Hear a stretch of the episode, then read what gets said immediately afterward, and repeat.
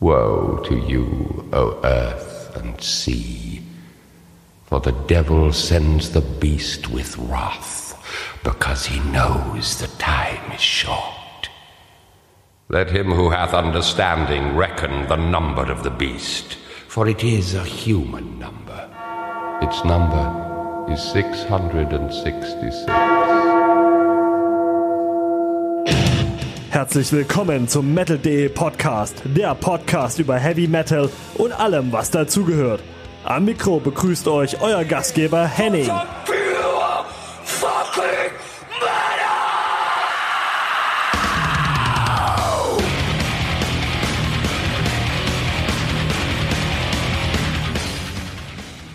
Moin Moin und herzlich willkommen zur ersten Episode vom Metal.de Podcast. Schön, dass ihr dabei seid. Unser erster Gesprächspartner ist Lenny Bruce von der Thrash-Band Dust Bolt aus Landsberg am Lech.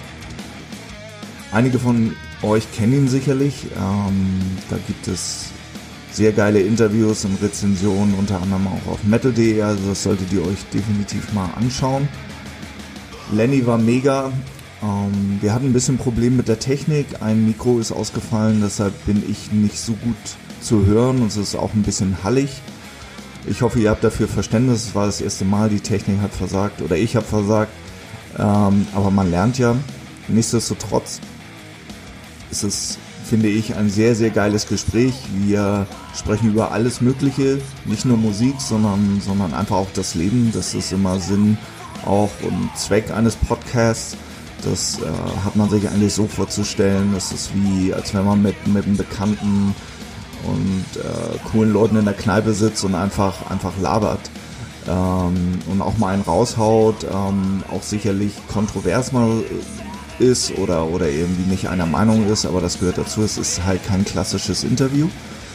Ähm, die Zeit ist super schnell vergangen, es sind 90 Minuten. Äh, wir, wir haben da auch so ein paar Bierchen weggezwitschert. Hinten ist danach so ein bisschen, weil wir im Backstage das gemacht haben, Backstage vom Backstage Club in München ist auch so ein bisschen Betrieb hinten zu hören. Aber ich finde, das ähm, ist eigentlich ganz geil von der, von der Atmosphäre her. Nicht zu klinisch. Ähm, ja, ich hoffe, ihr habt Spaß, äh, die Folge zu hören. Genauso viel Spaß und Freude, wie ich hatte, mit ihm das Gespräch zu führen. Falls ihr noch Informationen über mich braucht, geht einfach in die Show Notes und ja, ich höre jetzt auf zu labern. Genießt die 90 Minuten mit Lenny Bruce und viel Spaß beim Hören. Alright, here we are. Lenny, erstmal vielen Dank. Klar, gerne. Auf ein Tegernseher. Prost. Das ist ein Augustina. Aus. Augustina. Aber das ist ein geiles Bier eigentlich, obwohl das Tegernseher ist ja eher so hier. Also Augustina ist die, äh, ist sage ich mal, ist schon das am, am weitest verbreitesten in Bayern so. Das ist die Hausmarke Ja. Bayerns, auf jeden Fall. Das helle. Zumindest Oberbayern, das helle, Niederbayern. Das helle vom. Das helle Augustina. Von Ja. Ich persönlich ähm, bevorzuge allerdings das Tegernseher, was du gesagt Das hast. ist geil. Das ist mein Lieblingsbier tatsächlich. Hier gibt es sowieso, hier gibt's, also ich bin ja Hamburger, wie man uns schwer hört. Aber ähm, muss ich sagen, hier gibt es sowieso mit diesem Craft-Bier und sowas, das ist eh hier ziemlich, hier wird wahnsinnig viel gebraut. Ne? Unfassbar viel. Da passiert auch gerade wahnsinnig viel. Da gibt es lauter kleine Brauereien, die da jetzt irgendwie durchstarten und das, das funktioniert auch, das klappt auch. Klar, super. Ähm, da hätte ich, glaube ich, vor ein paar Jahren, also hätte ich nie drauf gewettet. Oder? So, weil, So- in, weil in Bayern hast du diese etablierten. richtiger, das ist so ein richtiger Trend geworden irgendwie. Total, ja. Also ich stehe da ja total drauf.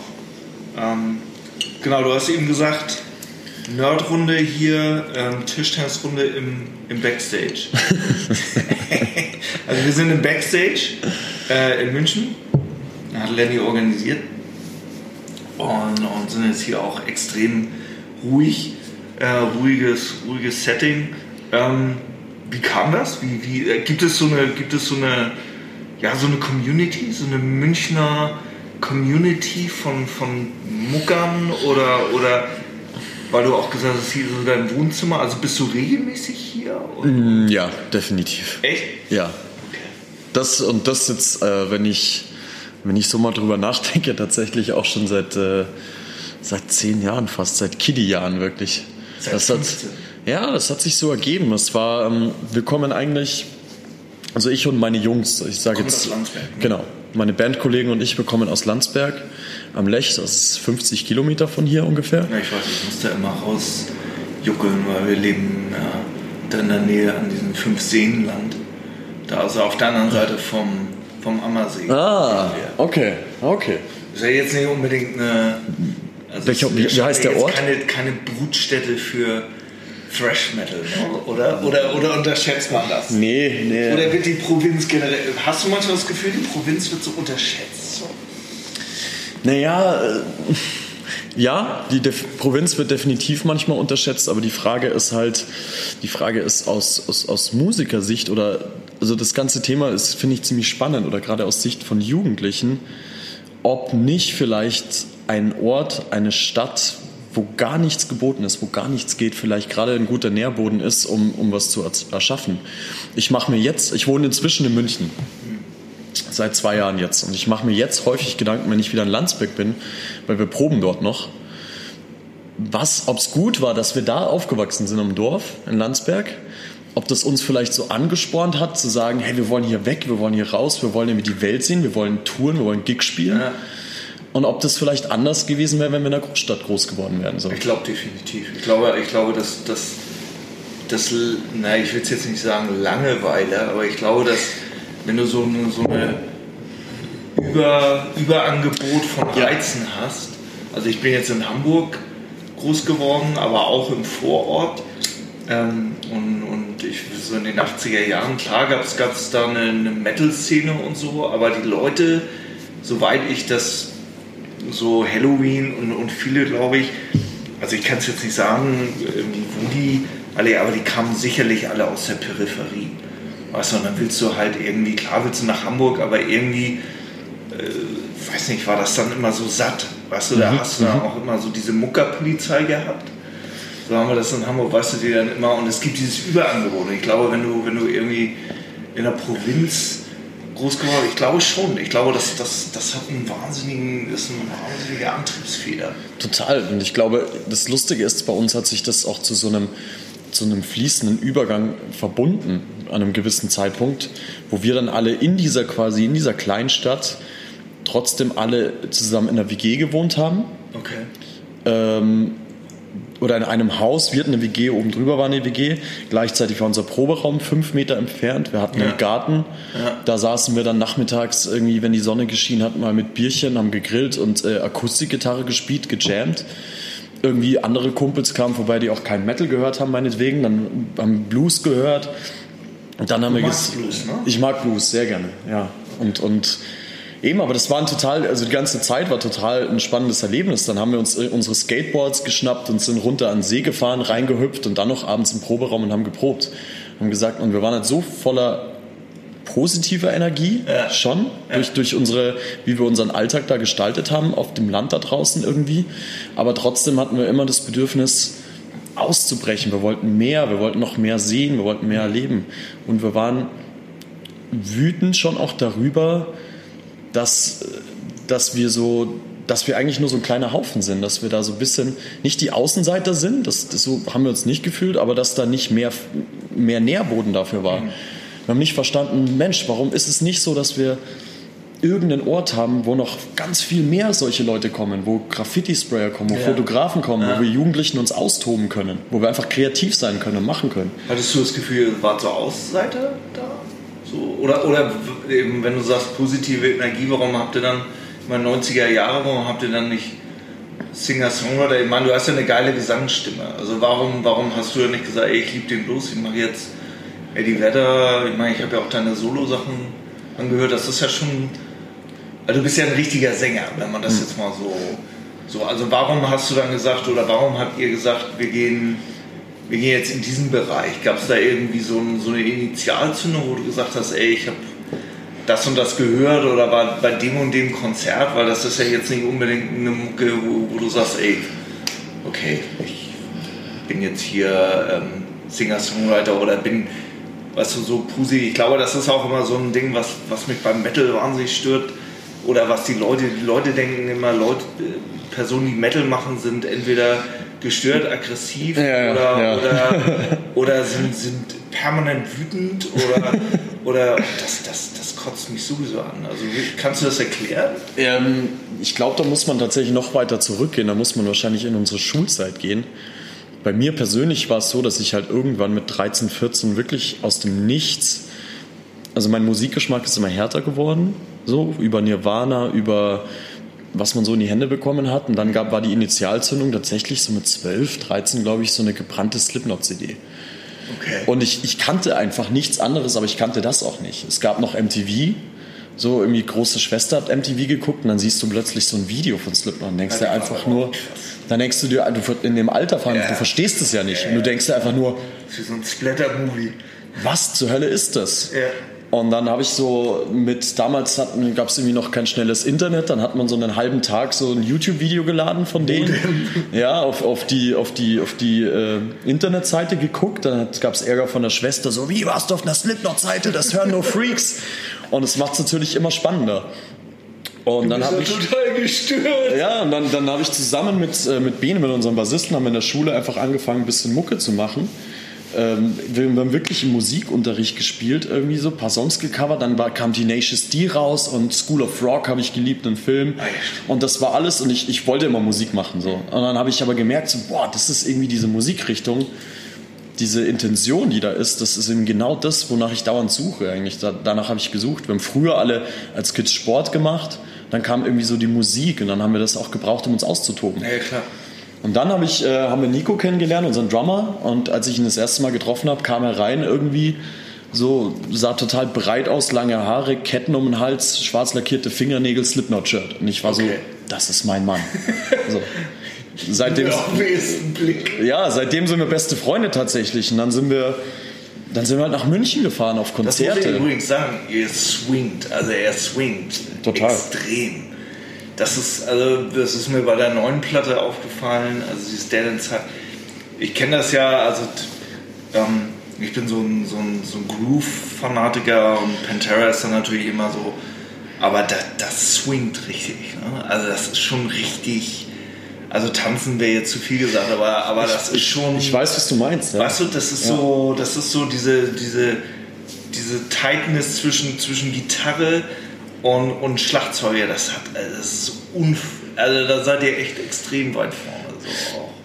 Ich glaube, dass das eben auch der Punkt war, dass wir dann da draußen auf dem, auf dem, auf dem Kaff waren. Dann sind wir in die Stadt, haben uns Konzerte angeguckt, sind dann wieder zurückgefahren und waren dann wieder in dieser Einöde. Und dieser einzige Ort, den wir hatten, war unser Proberaum, wo wir dann hingefahren sind. Und da haben wir einfach auch, da haben wir geträumt. Da haben wir wirklich im Proberaum einfach gesagt, so, wir haben davon geträumt, auf, auf, auf Hellfest zu spielen, auf den Ja. großen Bühnen zu spielen, mit der auf Tour zu gehen. Und ähm, dann haben wir einfach da drin gemacht so. Einfach, einfach, einfach gespielt und immer versucht, besser zu werden. Waren dann abends wieder zusammen in der WG gehockt, haben wieder Videos geguckt von den großen Bands und guck dir den und hier, ich habe ein neues Album, Platten gehört und so. Wir haben das halt wirklich einfach exzessiv irgendwie uns nur mit Musik beschäftigt und, und, und befasst und im Proberaum dann einfach all unsere Energie rauslassen und Metal gespielt so. Das war, so ist das alles irgendwie zustande gekommen und plötzlich sind wir aus diesem kleinen Dorf wirklich dazu gekommen, ähm, die Welt zu bereisen, auf, durch Europa zu touren. Die erste Europatour, da war, war ich 17. Das ist krass. Die anderen waren 18. Was haben deine Eltern gesagt? Ich komme aus einer Musikerfamilie. Das war. Ja, das wollte ich dich fragen, weil, weil also so, so, so Musiker zu werden, ähm, das ist ja eine Berufung. Ich kenne viele Leute, die andere Jobs machen, aber dann immer, du merkst immer, und ja, früher habe ich auch Musik gemacht und dann siehst du immer, also jetzt in meinem Alter so jenseits der 40, die können davon nicht loslassen, also emotional. Ja. Weißt du, die haben dann irgendwann eine Entscheidung getroffen, Ja. ey, nee, Musik und so, aber du siehst es, du siehst es ihnen an, es, ist, es lässt sie nicht los. Nee, das Funkeln in den Egal, Augen. ob Ich, sie Knete machen äh, in dem anderen Job, darum geht es dann auch gar nicht, sondern es geht dann echt darum, so, so ein Traum. Was, wer, wer, wer, wer macht Musik in, in, eurer, in deiner Familie? Ich, ähm, mein Vater hat Musik gemacht, äh, wirklich Musiker auch gewesen und äh, von, von Musik mehr oder weniger gelebt. Echt? Richtig Ja. Profi? Ja, ja. Hat ein Studio im Keller und das war eine, Was hat er eine gemacht? Oder was? was? von äh, damals in, ich komme eigentlich aus Österreich. Ich bin, ich habe noch sechs Jahre bin ich in Österreich groß geworden. Er hat in Österreich viel gemacht. Diese typische 80er Jahre Musik, auch, ähm, aber auch in, innerhalb von Österreich. Die 80er Jahre. Ich bin absolut pro 80er Jahre Musik, um Gottes Willen. Ähm, nein, und dann ist er lustigerweise aber auch aus, aus finanziellem Druck so ein bisschen in die Schlagerschiene. Der hat dann Songs komponiert, auch für, für Schlagerleute. Klar. Und äh, unser, unser Haus hat man sich so vorstellen müssen, im Keller war das Studio, der Vater hat Schlager gemacht, irgendwie einen Stock drüber war die Schwester und hat irgendwie zu Pop gesungen und noch einen Stock weiter oben war ich, habe Gitarre geübt und Metal geschrien. Okay, da hast du natürlich keine Chance. Und ähm, ich habe dann, Nico, unser Schlagzeuger, hat in der Stadtjugendkapelle in Landsberg gespielt. Dann hat er auch da früh irgendwie den, den Bezug zum Schlagzeug und zur Musik. Und ja, das ist er, der, er wiederum hat Flo, unseren Gitarristen, in die Band geholt. Dem sein Vater ist totaler ähm, Rainbow, Judas Priest, Oldschool-Metal-Fan. Ey. Ja, und hat zu Hause Platten gehört und Flo hat das aufgesaugt, hat dann wie wild Metallica geübt, kam zu uns in die Band und hat mir, ich war wirklich noch auf dem Stand Slipknot System of a Down oder so mit 13, Und dann dann, gehst du zurück. dann hat er mir irgendwie Ride the Lightning gegeben und ich war so, was ist denn das jetzt? So, Das weiß ich noch. Ich weiß noch, wie Kumpel von mir damals, da war ich, das war genau. Und da kam dann Kill 'Em All. Und ich habe gedacht, mir fällt, fällt die Schädelplatte weg. Ich weiß noch, wie ich Halloween, Walls of Jericho gehört habe. Ich gedacht, jetzt, jetzt, jetzt lande ich in der Hölle. Irgendwie, weil das so. Also ich habe ja, ich komme aus den 80er Jahren, meine Erweckung war mit 14 irgendwie Rockpalast, Def Leppard, Focus, Iron Maiden und ich war vorher Beatles und Def Leppard war Pyromania war meine erste Platte und dann ging das halt in den 80er Jahren so weiter und dann irgendwann kam er mit Halloween um die Ecke und ich habe echt gedacht, mir explodiert die Schädeldecke und so war es dann auch mit Metallica. ja. Du, wo ich dann auch gedacht habe, alter Verwalter, was ist das denn jetzt bitte? Ja. Und wir, hatten dann bei uns ist zum Beispiel ein, ein Freund von mir aus dem Ruhrpott ist dann hergezogen, kam in die Klasse. Das war auch witzig. Er kam in die Klasse und er hatte schon lange Haare und Bart und war so der optische Klischee-Mettler, was äh, für, für mich damals so als, als, als, als Kiddie. Ne? Oder, oder was? Ich bin, ich bin ein Grunge-Kiddie, wirklich. Ich bin, ähm, ich bin damit groß geworden und ich liebe das immer noch. Was waren Ähm. so deine Faves? Also außer Nirvana jetzt? Pearl Jam, Alice in Chains, Okay. Soundgarden, wirklich, wirklich ganz klassisch. Ich habe das dann, Cornell ist schon. Also das höre ich so manchmal so, wenn du, also bei deiner Solarplatte und, und, und so auf dem neuesten Album, auf die, die Ballade und so, da. Also man merkt schon, da hast.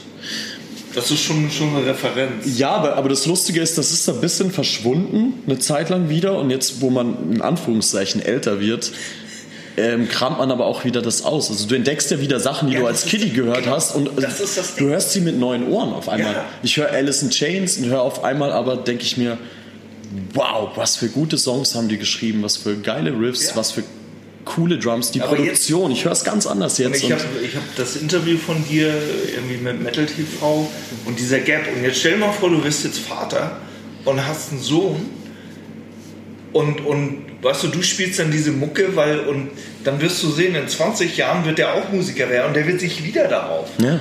Weißt du, deshalb Ja. sind jetzt Leute einfach machen jetzt wieder, junge Leute machen jetzt Thrash Metal oder, oder normalen Metal, weil die Väter, also ich schlussendlich, halt das gehört. Also mein Sohn musste auch, ich meine, der ist 21, der musste auch von bis, ich meine, der hört ganz was anderes, aber irgendwie kommt er dann immer doch um die Ecke.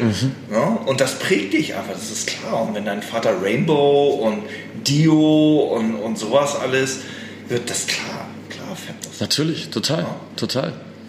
Und das ist, äh, das ist irgendwie total spannend, weil man da, weil das dann irgendwie für mich jetzt auch, was in den letzten Jahren passiert ist, einfach wirklich auch nochmal die, so mein, meine Reich, also natürlich war ich dann, wenn du, wenn du 17, 18, 19, 20 bist, bist du auch in der Phase, wo du nur Metal hörst, noch nur Metal und gar nichts anderes. Ja, ist auch diese Wut, glaube ich. Ne? Ja. Diese, diese, was du sagst, dieser, wenn du aus dem Sport kommst, du hast echt diese, dieses Aggressions- Genau. Wutpotenzial. Genau, Ne? das, das muss irgendwie raus. So.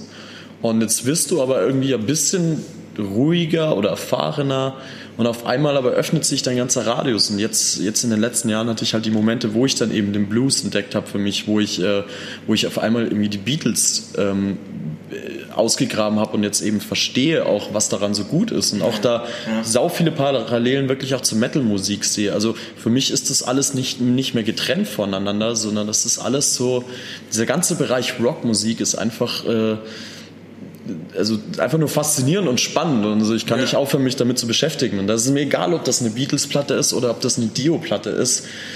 So, ich höre das an und ich höre da einfach wahnsinnig viele Sachen drin, die mich, äh, die einfach so viel Interesse wecken. Ja, es ist so eine, es, ich finde, es ist so eine, so eine, ich weiß nicht, als ich damals das weiße Album, das war so mein, mein, mein Lieblingsalbum von den Beatles, und ich weiß noch, als ich Helter Skelter gehört habe, ich, ich habe mir echt vor, vor, wie alt war ich da? Ich glaube 14 oder so, ich habe mir echt in die Hose gemacht und danach kam Revolution 9 und das war für mich dann auch, also das ist, genau, und du siehst ja, dass das alle, alles schlussendlich auf dem anderen, weißt du, wenn er jetzt so Mike Portner von Dream Theater und was der so auch für eine Historie hat und dieses, das ist echt wie so ein, ich finde, das ist so eine Tradition, die du weitergeben musst, mhm. weißt du, und ich finde, und das musst du aufrechterhalten und ich, ich, mir ist einfach wichtig jetzt, und deshalb mache ich auch diesen Podcast und deshalb bin ich auch happy, dass das irgendwie Jan von Metal.de und Metal.de generell das, das auch sieht, dass für mich geht es einfach darum,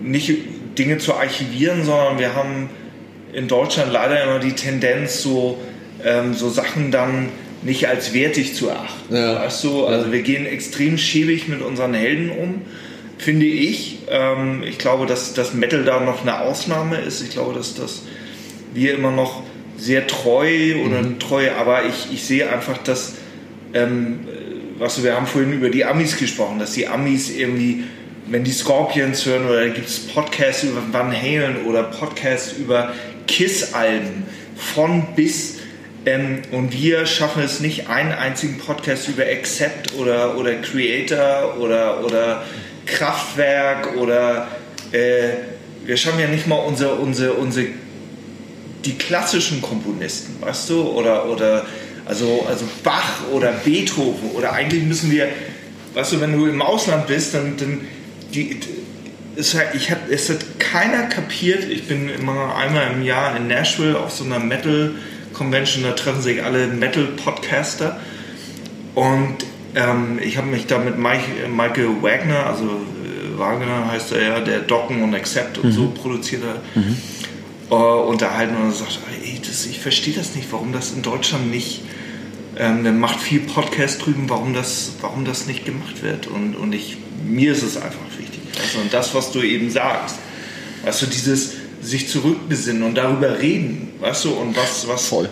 Was deine Wurzeln sind. Und, und, das, und das Spannende finde ich auch, weil du, weil du ja weil du jetzt Beispiele gesagt hast, Creator ähm, und sonstige, ich finde das Spannende, gerade auch in Deutschland, ähm, ist es auch interessant, innerhalb von unserem Land eigentlich auch mal näher hinzugucken, wo kommt denn diese Musik her und wie ist sie entstanden. Genauso wie wir jetzt drüber geredet haben mit dem, ähm, mit diesem Provinz, Provinzding. Mhm. Ich meine, das ist mir auch aufgefallen, als ich das erste Mal in Amerika war und äh, haben wir allen Leuten erzählt, wo wir herkommen und dass wir in 2000 Einwohnerdörfern groß geworden sind. Die haben, die haben das natürlich, die, die, da gibt es das so nicht in der Form, dieses Dorf, nee. wie es es bei uns jetzt im tiefsten Bayern beispielsweise nee. gibt. Und gleichzeitig hast du vielleicht eben einen Creator, der aus, aus dem Ruhrpott kommt, was auch eine total spannende Gegend ist, wie mit, mit einer ganz eigenen Geschichte ja, wieder. Mit Arbeiter. Genau, genau. Und daraus entsteht auf einmal so ein Sound wie Creator, Destruction, Sodom. Das genau. ist total spannend. Genau. So, was, was andererseits irgendwie Berlin, Hamburg, jede Stadt und jeder Bereich in Deutschland ist total eigen.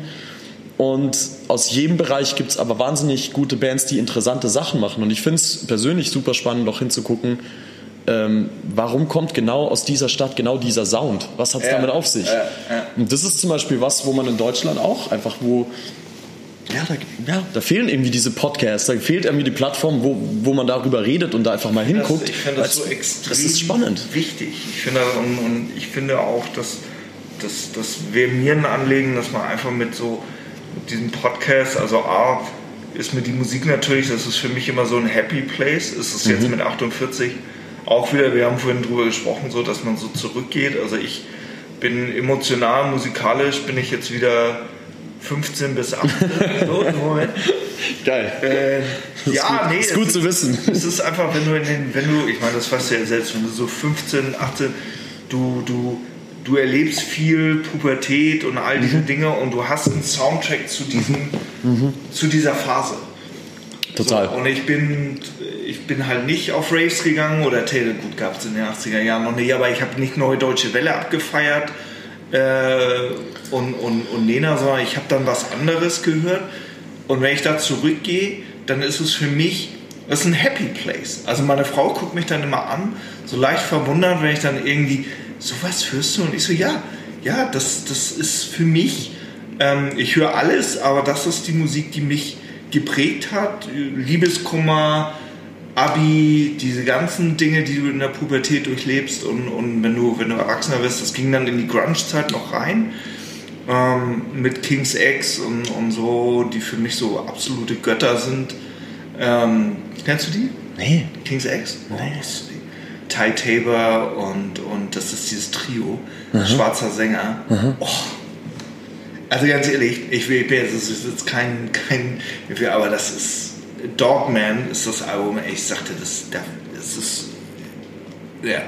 Cool, das muss ich mir also Mr. Bungle ähm, war so ein Ding und, und King's X können wir nachher mal, können wir nachher spiele ich mal was, wirst du lieben. Also gerade wenn du den Blues liebst, schwarzer Sänger und, ähm, und da gab es, ja, und ich finde, das ist so, das war für mich, das kann mir keine andere Musik geben und ich finde, das ist extrem wichtig, dass du, dass du das irgendwie, wie du ganz richtig sagst, was so, äh, auch nochmal spezifisch, was Städte angeht. Hamburg hat einen ganz anderen Style gehabt, sicherlich als München. Also Ja. Wir waren immer sehr London Beatles-mäßig. Die, Das, weißt du, die, die, das ist doch, das ist doch gerade an München eine ganz witzige Sache. Ich merke das ja, wenn wir ähm, theoretisch müssten wir manchmal tatsächlich ein bisschen vorsichtig sein und äh, wenn wir sagen, wir sind aus München, weil bei vielen Leuten stößt es immer auf ja so ein bisschen. ne? äh, Ihr seid, es ist ja eine satte, reiche Mir Samir, Bayern München. Klar, man kriegt Seehofer, man kriegt da ganz Ja, viele, nee, ganz viele Sachen Ich mit und finde das krass, dass aus dieser Region diese, diese Mucke kommt. Du, eigentlich Ja. müsstet ihr ja, äh, was so, so Après-Ski, was du so Pop-Metal, wenn Ja. man das jetzt mal so. aber, ne? aber, aber ja, aber das, dem Überfluss ja, aber das, das Spannende ist ja, dass du quasi, dann, dann bist du als, sage ich mal, Tat. Prost. Dann bist du, wie wir vier Jungs, die diesen totalen Narren an Musik gefressen haben und wächst ja trotzdem in dieser Umgebung auf. Du wächst trotzdem in München auf, was eben total wohlbehütet ist. Wahrscheinlich einer der reichsten Gegenden in der Welt oder wohlhabendsten Gegenden. Und unsere Probleme sind Luxusprobleme, uns geht's total gut. Und trotzdem sind wir vier... Trotzdem hast du die Wut. Ja, trotzdem sind wir vier jetzt hier und ähm, versuchen so unseren eigenen Weg zu gehen und stoßen dabei natürlich in unserer Umgebung hier unter Umständen auf viel mehr Gegenwind. So, mit dem, was wir machen. Klar. Oder mit dem, was wir gemacht haben, vor allem als wir Kids waren, als wir Jungs, also wirklich jung waren irgendwie. Und natürlich ganz viele Leute, die den Vogel zeigen, wenn du sagst so, hey, ich will, ich will Musiker machen, ich will Musik machen. Und aber eigentlich alles darauf abzielt, irgendwie zu sagen, so, hey, du solltest mal gucken, dass du irgendwie, ne, irgendwie schön aufsteigst, damit du irgendwie Kohle machst, so mit Mitte 20 und irgendwie, genau, genau. Und gerade hier irgendwie, dass du auch irgendwie ein, ein, ein gutes Auto fahren kannst, etc. D- Ja, Dinge, die uns nie interessiert haben. Ja. Weil wir einfach nur da saßen so, hey, wir wollen eigentlich nur Musik machen. So. Wir wollen eine gute Zeit haben, wir wollen, wir wollen, wir wollen ganz viel Arbeit reinstecken, wir wollen Arbeit da reinstecken, wofür unser Herz brennt. Und ähm, Aber das Geld ist ja nicht der, der, die Antriebsfeder. Überhaupt nicht, überhaupt nicht. Aber gerade natürlich in einer, in einer wohlhabenden Gegend wie hier ist das Thema Geld unter Umständen immer ein wichtiger Faktor. Also du kommst da nicht drum rum, dass es dauernd irgendwo eine Rolle spielt oder Ja, dass du klar. da, zumindest dauernd darüber reden oder dich rechtfertigen musst. Und drum finde ich es spannend, wenn du guckst, aber gleichzeitig in, in, in Bayern, was für eine Anzahl an wirklich geilen jungen Metal-Bands wir auch Ja. haben. Ja. Und ich finde es manchmal schade, dass das nicht so, nicht so wirklich gesehen oder anerkannt wird, dass man auch sagt, hey, Moment mal, da unten brodelt ja was. Da gibt es ja quasi ein paar Kids, die irgendwie ganz im Sinne des Punk eigentlich entgegen diesem ganzen Wohlstand eigentlich sagen so, hey, wir nicht. Wir, wir haben was ganz anderes im Sinn, wir machen unser Ding. Wir wollen Ja. Musik, wir wollen, Ja. wir wollen Spaß, wir wollen zusammen, wir wollen einfach Sachen machen. Und da hast du uns, da hast du Toxic Walls, äh, coole Band, Freunde von uns aus demselben 20.000 Einwohner Städtchen wie wir, ähm, Anti-Piwi, Regensburg, Battle Creek hier aus dem Osten von München, Minded aus Straubing, Niederbayern irgendwie. Das ist, da gibt es wahnsinnig viele geile Bands und das ist total spannend eigentlich. Also ich denke manchmal, dass das so generell, also jetzt nicht nur auf Metal, aber so gesellschaftlich, weißt du, wenn die Leute so satt sind und so, dass dann immer dieser, weißt du, dieser Gegen, diese Gegenbewegung kommen muss automatisch. Ja, definitiv. Weil die einfach sagen, ey, also der Reichtum und äh, dieses Sättigungsgefühl der Eltern, das langweilt mich, das kotzt mich an, ich will was anderes machen und ich gehe jetzt direkt in die andere, also bewusst oder unbewusst, ne? Ja. aber dass du direkt in die andere Richtung gehst und sagst, wisst ihr was, fickt euch alle und Genau. äh, ich mache jetzt Metal und scheiß auf Kohle. Ja.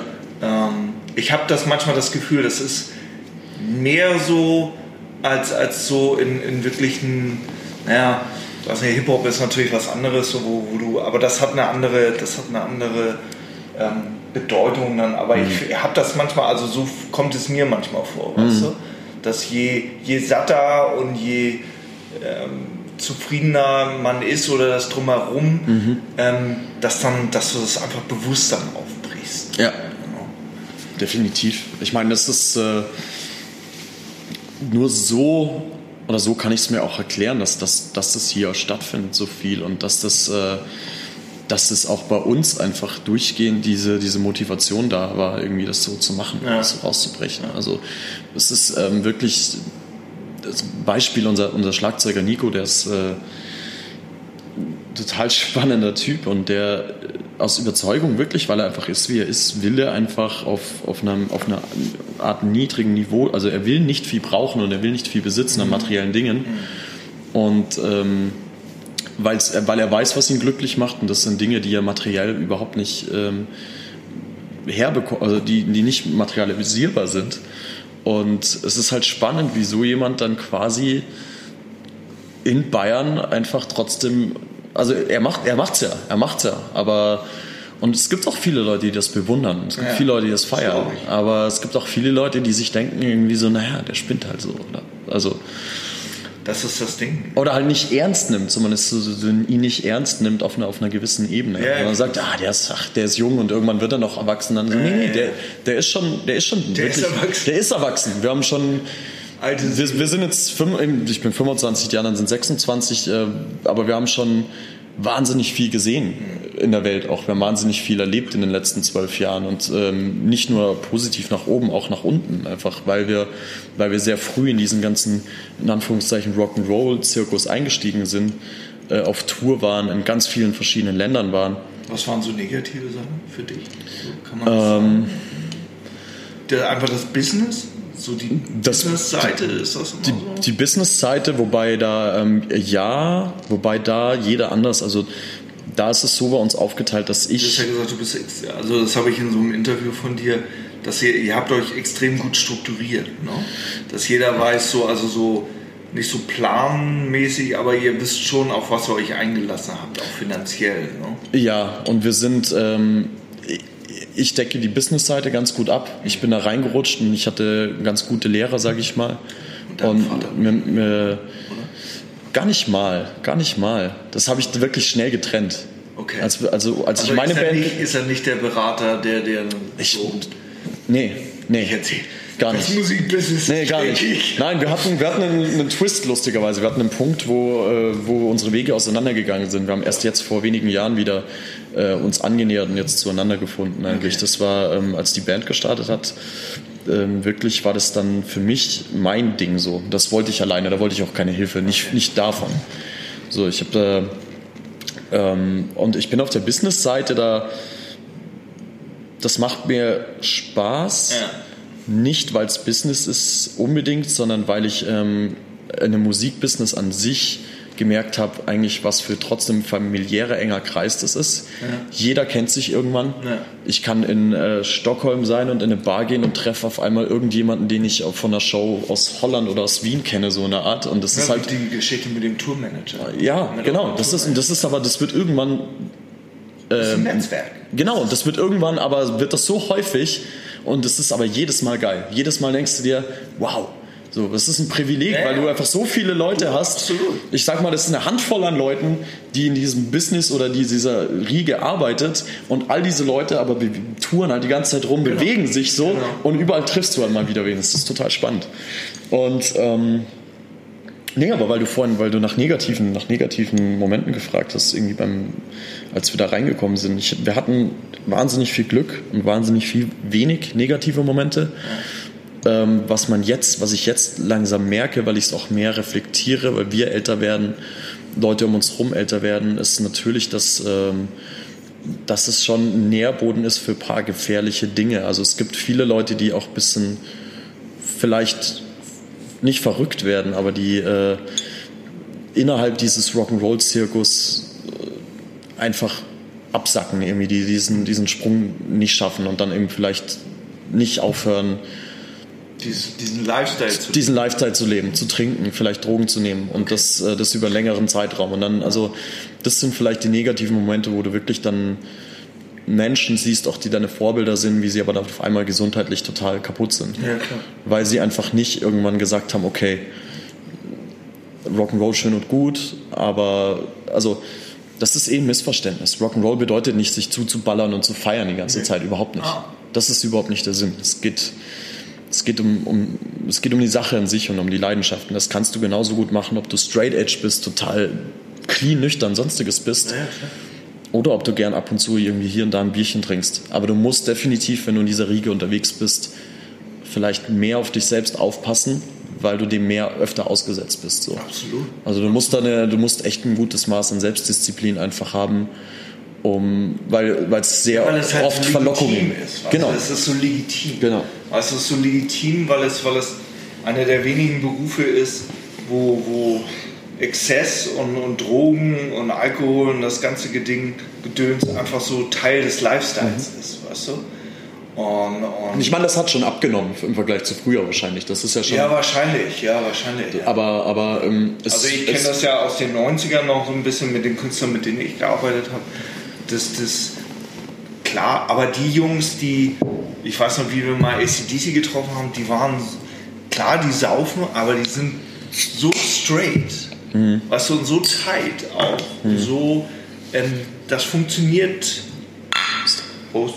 ähm, das funktioniert halt bei denen und, und nicht jeder kann Phil Anselmo sein und, und Ozzy äh, gibt es halt auch nur einmal, das ist obwohl der jetzt irgendwie im Krankenhaus ist. Weißt du, also das ist ja kein, das ist ja kein irgendwie, das ist wie so ein schlechter Trip, auf den du hängst, so, weißt du? Genau, und es, es, es gibt, es gibt, ähm, es gibt auch einen, also einen, einen spannenden Punkt, wo, wo, den wir jetzt lernen mussten oder gelernt haben. Oder der, der spannende Punkt ist halt, wenn du auf Tour bist, wenn du da unterwegs bist, wahnsinnig viel. So, irgendwann ist der Moment, wo du auch wieder nach Hause kommst. So, Ja. und dann bist du halt zu Hause und du bist die ganze Zeit umgeben von Leuten, von Trubel, von Action. Das Fällst du dann in so einem Loch? total. Ja. Jetzt nicht mehr. Ja, also jetzt schon noch, aber jetzt weißt du du es. lebst ja in so einer Scheinwelt. Also so finde Genau. ich, weißt du, das ist Genau, so, genau. Es ist wie eine, jeder, jeder, der mal auf einem Festival war, kennt das ist wie so ein Zirkus. Jeder, der auf einem Festival war, kennt es. Als ich als, äh, das erste Mal auf Festivals war, hatte ich drei Tage die beste Zeit meines Lebens. Und am vierten Morgen, als ich aufgewacht bin und gesehen habe, wie alle Leute ihre Zelte abbauen, habe ich es nicht fassen können. Ja. Ich wollte nicht, dass es vorbeigeht. Ich wollte nicht wieder in die Schule am Montag Ja. oder dort oder dorthin. Und so ist es mit einem Tour nur viel krasser. Du bist sechs Wochen irgendwo auf Tour 20 Leute in einem Bus auf engen Raum, sechs Wochen nonstop und du freundest dich einfach wirklich an, weil das sind Musiker, du teilst die Leidenschaft, du, du, du hast da eine kurzzeitige Familie. Ja. Du freundest dich wahnsinnig gut an, kommst nach Hause und du weißt, du wirst diese Menschen vielleicht nie wiedersehen, du wirst sie vielleicht in fünf Jahren wiedersehen, in zehn Jahren, Ja. weißt du nicht, und auf einmal bist du daheim und es ist Totenstille und du weißt überhaupt, und du weißt auch unter Umständen nicht, wie du deine Miete zahlen sollst. Du weißt gar nicht, äh, du weißt gar nichts mehr, so, du bist halt da. Und dann ist natürlich der Moment, naja, was machst du? Ich kann mich natürlich wegballern und einfach so mir weiterdenken, ich bin auf Tour und scheiß drauf.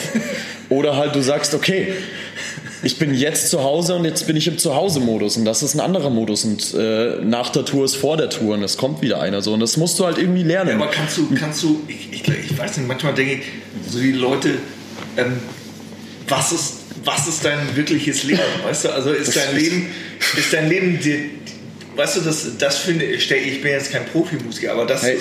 stelle ich mir so schwer vor. Also wenn Leute, weißt du, du sagst sechs Wochen, es gibt Leute, die sind anderthalb Jahre. Was ist das Leben? Ist das Leben das auf dem Tourbus und weißt du, die, die zu Hause ist, Mhm. ist die Ausnahme oder ist, weißt du, Ich hab- also diese, diese Differenzierung, das stelle ich mir so abartig schwer vor. Und es ist unfassbar schwer. Das habe ich festgestellt tatsächlich. Ich, wir hatten letztes Jahr hatten wir ein total krasses Jahr. Wir, haben, äh, wir waren viel unterwegs das Jahr davor. Wir hatten 2017 die erste Amerika-Tour. Dann kamen wir heim und haben gesagt, wow, jetzt haben wir einen Kindheitstraum erfüllt. Wir waren in Amerika, die erste Amerika-Tour. Und dann bloß kommst du aber heim, hast dieses Loch, hast den Moment und dann sagst du, was jetzt eigentlich? Und das war der erstes, das erste Mal, dass wir den Moment hatten, dass wir zu vier da saßen und wirklich uns angeguckt haben und gesagt haben, Jungs, was machen wir jetzt eigentlich? So, jetzt sind wir auf einmal 24, 25 so. Wir können, wir. Genau, wir können, wollen wahrscheinlich nicht ewig irgendwie in unserer ab, abgefuckten Proberaumecke WG vielleicht wohnen. Oder wir sollten zumindest, wir sollten es nicht. Wir sollten es nicht. Weil es uns äh, Lass mich gerade, die Aschenbecher sind richtig voll. unfassbar. Unser Zuhause Und war, unser hier- Zuhause war ein Backstage-Raum. Da war kein Unterschied von Tour und Zuhause. Wirklich. Jeden Tag kamen Leute vorbei, wir haben Musik gehört und das war geil. Aber das geht, das geht nur in einem gewissen Zeitraum. Irgendwann habe ich auch gemerkt, hey, ich muss auch auf mich selbst aufpassen, weil sonst. Und ähm, dann haben wir gesagt, scheiße, was machen wir? Und dann haben wir immer gesagt, wir schreiben das nächste Album. Wir, wir geben Vollgas. Weißt du, wir hätten sagen können, cool, wir waren jetzt in Amerika. Komm, lass mal zwei Jahre chillen und äh, lass mal So, jeder irgendwie. feiern lassen. Äh, ja, ja oder nee, jeder mal einen Job suchen und jetzt irgendwie Zeit mit der Freundin verbringen und bla. Und wir haben gesagt, Habt ihr noch studiert? Wir sind eben gerade alle fertig geworden, mehr oder weniger. Echt? Ja, wir sind da, wir waren alle davor fertig. Ich habe vor der ersten Amerika-Tour, ähm, ich habe Soziologie, Sozialwissenschaft äh, studiert, Soziologie, Politikwissenschaft. Krass. Bachelor jetzt. Ja, Bachelor. Ich bin, ach, das ist schon, schon drei Jahre her inzwischen. Ach so. Ich habe währenddessen nur, ähm, ich war nur in der Vorlesung gehockt und habe Texte geschrieben. Ja, ich habe, wir haben das Album, wir sind studieren gegangen. Das heißt, du hast das letzte Album im Hörsaal. Nein, das war das zweite oder das dritte Album war das. Das zweite oder das dritte Album, klar. Auf den Zugfahrten von der Uni nach Hause eine Stunde Musik im Echt? Ohr, ja, Buch, ja. Es war, ich bin dahin und habe das Nötigste gemacht, was ich machen musste, aber ich hatte nur Musik im Kopf. Und es ging es allen so. Aber irgendwann war auch das rum, so diese Schonfristen. Dann war halt so, scheiße, was machst du denn? Dann haben wir gesagt, gut, komm, wir nehmen das nächste Album auf. Dann haben wir 2018, wir hatten zwei, wir hatten zwei Songs ready. Haben dann zwei, drei Monate später das Studio aber gebucht, um, um, um eine Deadline zu haben, um uns Druck zu machen. Also wir hatten eigentlich Wo ist das nichts. Studio? Wo habt ihr das? Ähm, Dachau, in der Nähe von Dachau, hier in München. Okay. Ähm, dann waren wir vier Wochen im Stück im Studio. Tag und Nacht, dort übernachtet, nonstop. Weil Studio ist für mich Highlight, ich liebe das. Nach dem Studio aufnehmen. Was liebst du daran? Auch dieses Konzentrierte oder das ganze, das ganze, das ganze Umfeld, den Vibe irgendwie? Das Umfeld, den Vibe, wir haben da unten kein Netz, wir haben da kein Internet. Es ist ein Keller ohne Fenster. Das ist wahrscheinlich wie dein Vater auch. Du gehst rein und du bastelst an etwas, von dem noch niemand irgendwas weiß, auf der ganzen Welt nicht. Kokon. Und du bastelst vor allem an etwas, was du dir zwei Jahre in deinem, deinem Kopf zusammengebrütet hast, was auf einmal Realität wird. Ja. Und für dich ist es der größte Moment überhaupt quasi als, als Künstler. Und gleichzeitig, also du hast so viel Vorfreude und gleichzeitig weißt du, niemand weiß gerade, was wir hier tun. Also das Ja. ist irgendwie total spannend. Und das ist, das ist Nerdzeit pur. Du bist vier Wochen, wir machen ungefähr drei, vier Raucherpausen an einem Studiotag und du gehst raus und wirklich rausgefühlt fünf Zigaretten in zehn Sekunden, in denen du wirklich verzweifelst, zweifelst, nachdenkst, wie du dieses Näher irgendwie noch besser klingen lässt. So. Das ist das Einzige, worum es geht. Und das ist vier Wochen lang einfach der Knaller. Und Und, und äh, wie ist das denn für dich äh, so, so, so bist du da, nervst du den Produzenten oder bist, bist du da, weil die, das neue Ding, das, also die neue Play, das ist schon, ich habe mir jetzt ja auch, auch die alten Sachen angehört, das ist schon ein Quantensprung. Ne? Also für eine deutsche Band ist das schon echt, echt ein Brett. So. Wir- also auch wieder Schlagzeug klingen.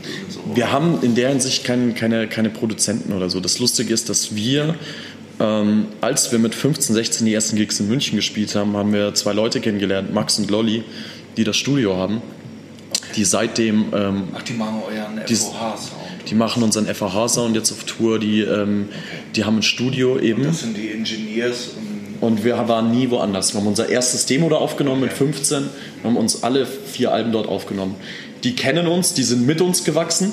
ja, die wissen auch, wie du die Mics stehen müssen. Ne? Klar, wir treffen uns auch Montag beim Tischtennis, wir treffen uns auf Shows, wir treffen uns hier und da. Das ist die, auch. die Backstage. Ja, also weißt du, bevor wir ins Studio gehen, kriegen sie ja mit, was bei uns da passiert. Die haben mitbekommen, wie wir erwachsen wurden, Ja, wie, wir, wie wir dazugelernt Ja, haben. klar. Die haben dann Momente, wo du zwei Uhr nachts mal am Wochenende bei einem Bier zusammensitzt und irgendwie sagst, irgendwie, Max, ich glaube, ich weiß, wohin das Album gehen muss. Es muss in die und die Richtung gehen. Und dann, dann sagt er irgendwie so, ja, ich glaube, äh, das ist Ja, genau richtig. Das, wird- das würde mich jetzt mal interessieren. Was, was sagst du ihm? Dann gibst du ihm eine Referenz? Also sagst du, ey, das muss Nee. klingen wie Pantera, Valkyrie. Nee. Ich will, dass die Bass dir den Kiefer zermalmt Nee. oder, oder, Ich oder was sagst du ihm? Ich versuche ihm nur die Vorstellung zu geben, was ich ausdrücken will, worum es geht, wie die Songs klingen und was ich, äh, was wir, worauf wir hin abzielen. Okay. Das dritte Album war eindeutig, das war, da wollten wir auf den Höhepunkt gehen, da haben wir ein bisschen mehr Hardcore-Punk und Punk gehört und mit reingenommen. Da wollten Ja, wir ja. experimentieren, da wollten wir krass sein, da war es so, wir wollen es allen zeigen, wir kriegen, wir haben weniger, wir wollen viel mehr noch, als wir gerade haben. Wir wollen viel größere Shows Das spielen. klingt so ein bisschen auch, als dass ihr euch so als Musiker so ein bisschen, was so fast so ein bisschen Prog-mäßig auch so, also so richtig Mucker. Ich zeige, wir zeigen euch jetzt mal was, Genau, genau. was wir können. Und das war die Phase und das haben sie mitbekommen, das haben sie gespürt. Und demnach, demnach sitzen wir im Studio zusammen und, und, und basteln uns irgendwie den Sound. Bei dem Album war es jetzt so, sie haben gemerkt, wie unser Reifeprozess ist. Sie, haben, sie wussten, ich will viel mehr Wert auf die Songs legen. Ja. Sie wussten, es wird düsterer. Und wir gehen ins Studio und wir wissen, wir reden gar nicht darüber, sondern wir fangen einfach an und lustigerweise war es jedes Mal so, dass wir genau auf demselben selben Nenner waren, dass wir beide genau wussten, ohne drüber zu sprechen eigentlich, wie es am Ende klingen soll, wo es hingehen soll. Und es entwickelt sich während dem Studio dann einfach. Es Ja. entwickelt sich. Okay.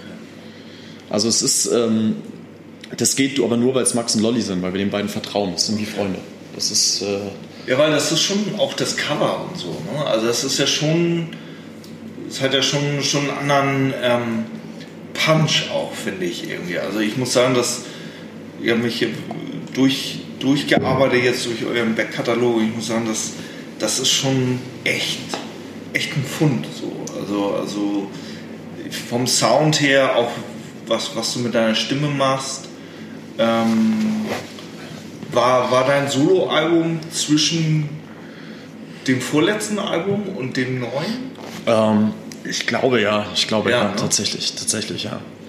Das war für mich, ähm, Was hat dich da gekickt? Gab es da irgendwie, gab's da irgendwie so ein, gab's da irgendwie so eine, wo du sagst, ey, ich habe jetzt hier 85 Songs, äh, die passen alle nicht für, für, für die Band und ich muss jetzt einfach mal singen oder?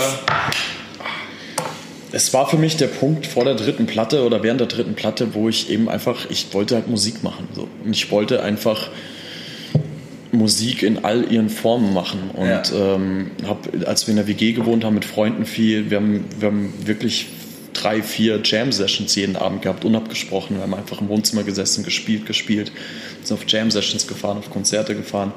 Und irgendwann war der Punkt, wo ich einfach dann auch, sage ich mal, das das Selbstvertrauen und den Ehrgeiz hatte zu sagen, so ich habe ich hab da irgendwie diese Songs im Kopf, ich muss die mal loswerden. Okay. Und dann bin ich ins Studio gefahren und habe hab das irgendwie hab so ein paar Solo-Sachen aufgenommen. Ich habe das nie in einen großen Nagel gehangen. Ich habe das einmal auf Facebook Ich weiß, gepostet. bei Bandcamp. Bandcamp, ja. Ich habe das einmal auf Facebook ich musste gepostet, auch mehr nicht. lange suchen, Ja, bis das- ich da irgendwas gefunden habe. Ich glaube, Ich auch bei nur- euch auf der Homepage. Ich wollte es nur für mich machen. Ich wollte es auch gar nicht wirklich, äh, ich wollte damit nichts bezwecken. Ich wollte es nicht an die Große, aber ich musste es für mich machen, um einfach das mal, einfach diesen Schritt zu gehen und das zu wagen und das mal rauszulassen, einfach rauszufinden, wer bin ich denn musikalisch. Und dann vor dem vierten Dustbolt-Album ist mir eben gekommen, oder habe ich halt gespürt, hey, ich, ich muss es nicht so strikt trennen. Ich kann ja, ich kann viel mehr ich sein, als ich dachte. Ich kann eigentlich auch auf einer Dustbolt-Platte einfach bei einem Song einfach singen, wenn mir danach ist. Ja. Ich kann genau darüber schreiben, wie ich mich fühle und was in meinem Kopf ist. Ich muss mich von nichts und niemand mehr verstecken. Früher hatte ich ein bisschen das Gefühl, so, ich, ich, ich durfte mich nicht von einer zu emotionalen oder einer zu anderen Seite zeigen, weil die Mettler würden mir das böse nehmen. So. Ich hatte, ich hatte das Gefühl, ich, ja, das war so ein Gefühl. Du bist jung, du hast noch nicht so viel Selbstvertrauen. Ja, ja, und du hast, das, du hast das Gefühl, da auf Gegenwind zu stoßen. Ja. Und das, du hast das Gefühl, nicht verstanden zu werden. So, wenn ich, wo ich älter geworden bin, jetzt ist es mir einfach egal. Bei mir geht's. dass du mit 25 immer so schlimm. Ich weiß auch nicht, was da. Ich weiß nicht. Ich weiß nicht, was da schiefgelaufen ist. Ich weiß nicht, was da, schief, was da schiefgelaufen ist. Quatsch, Quatsch. Ab einem gewissen Punkt, glaube ich, nimmt sich das alles dann nicht mehr so viel. Also es ist so ein.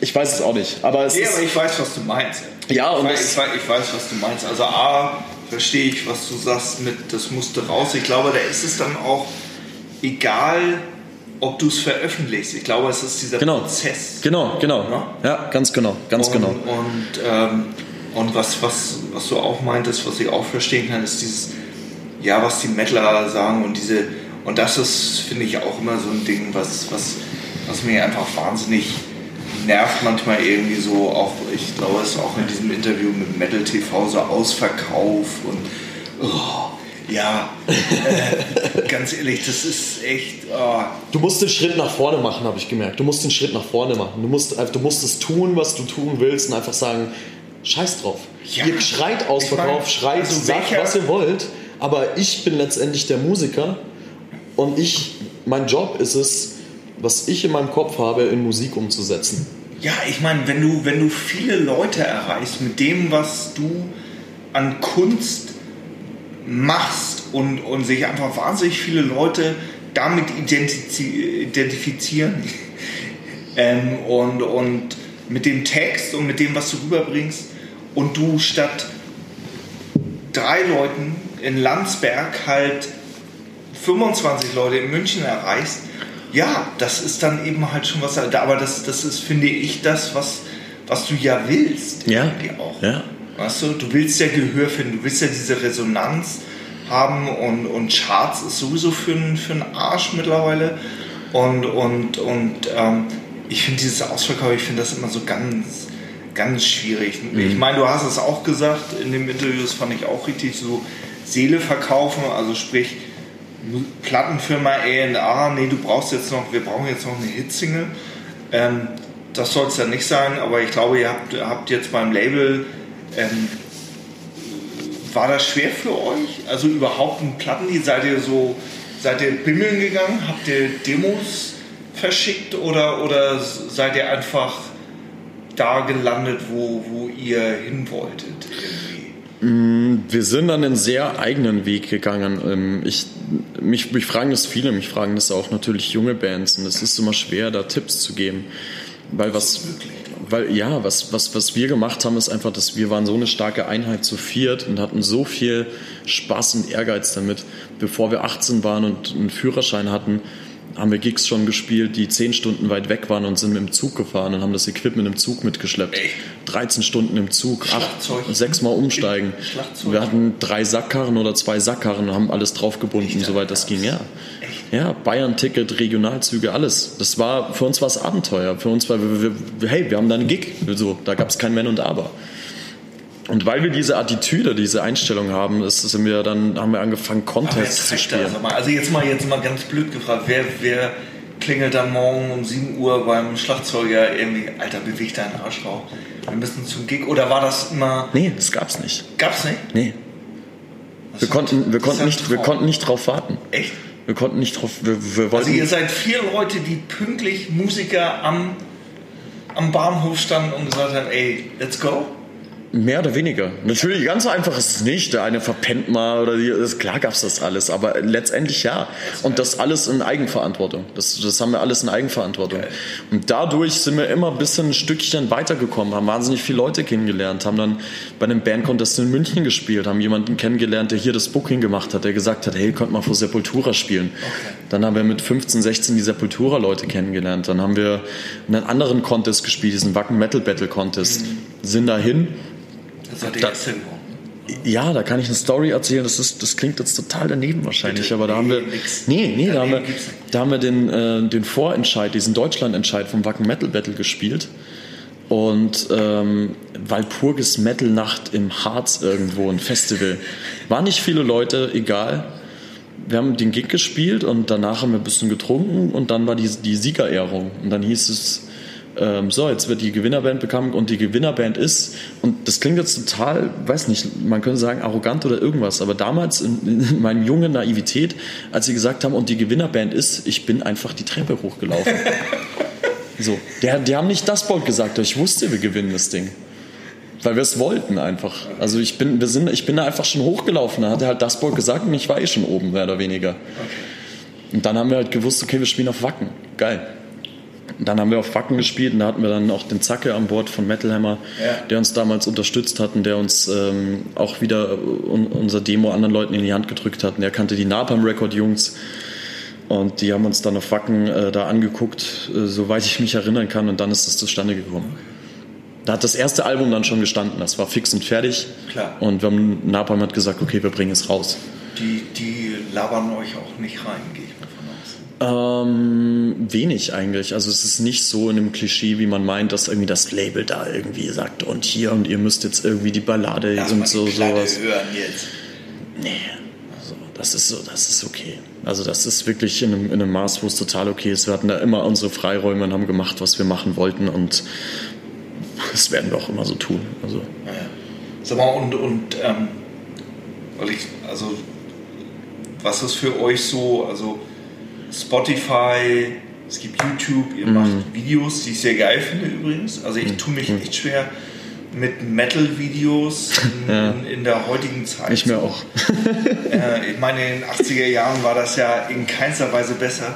Wobei ich sagen muss, schändlicherweise, ähm, ich habe dann schon zu Whitesnake Still of the Night, aber ich leider, ich hatte so eine, ich hatte so eine Gitarre ohne Saiten und dann mit einem Kumpel von mir, wir sind dann immer in der, in der Pause sind wir dann zu mir und ähm, und dann, oder haben, haben geschwänzt und haben uns dann immer vom Spiegel und haben dann immer so, was, so Air-Gitarre.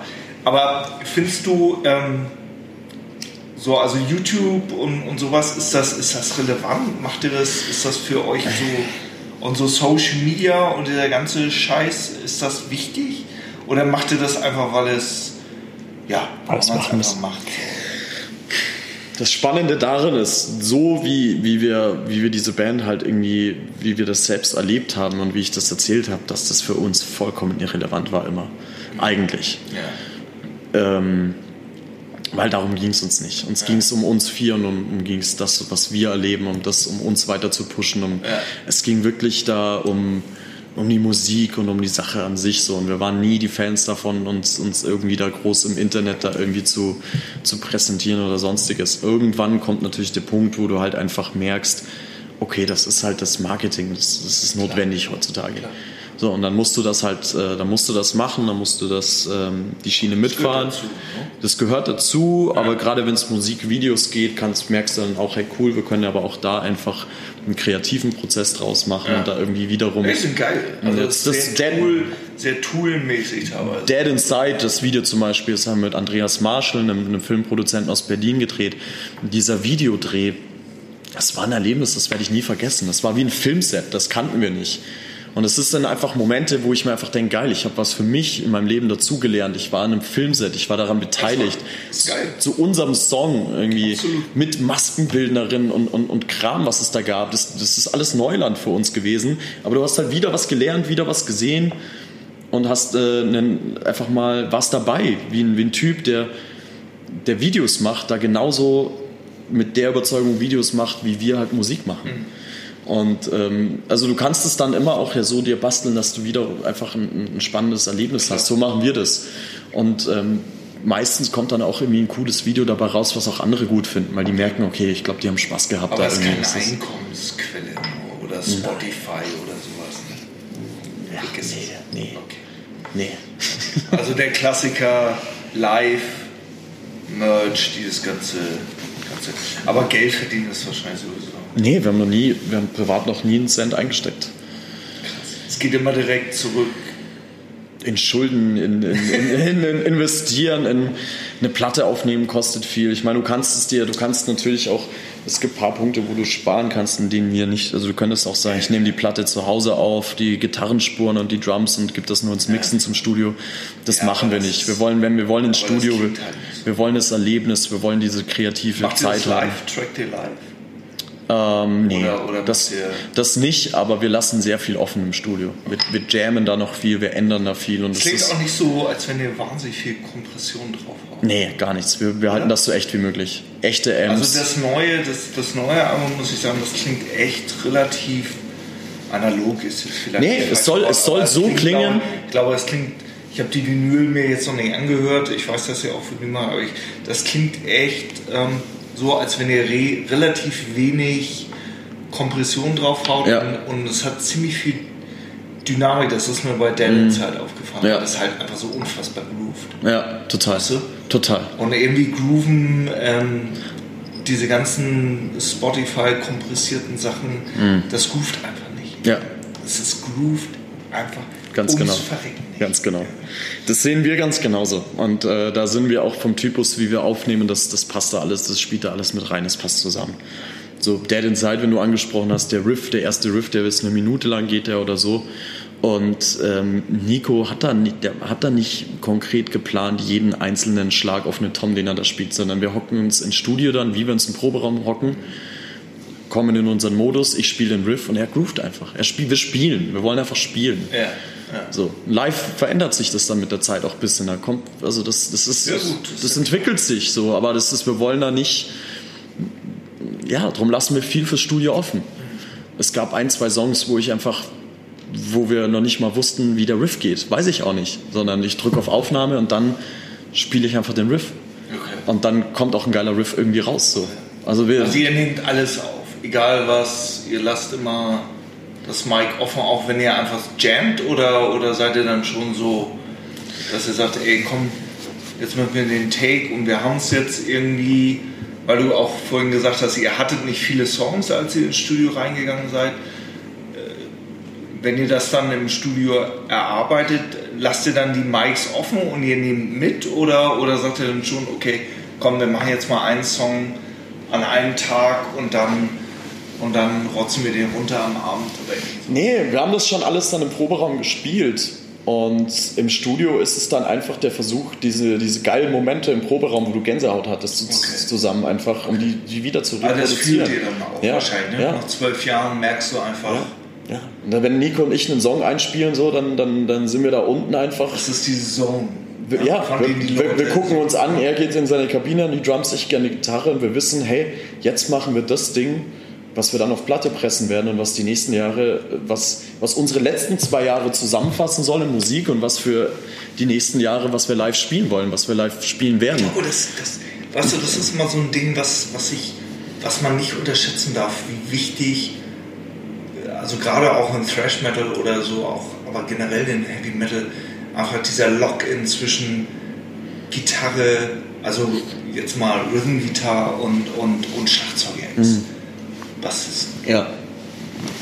ich finde, das ist so, so ein, so eine wichtige, so ein wichtiges Ding irgendwie. Und wenn das, also so, so nehme ich es mal, weil wenn das tight ist, dann ist einfach, ähm, ist finde ich für mich, also als, als Konsument ist dann, ähm, ist dann für mich schon nach so die Messe gelesen. Ja, Also ja. es groovt. Ja.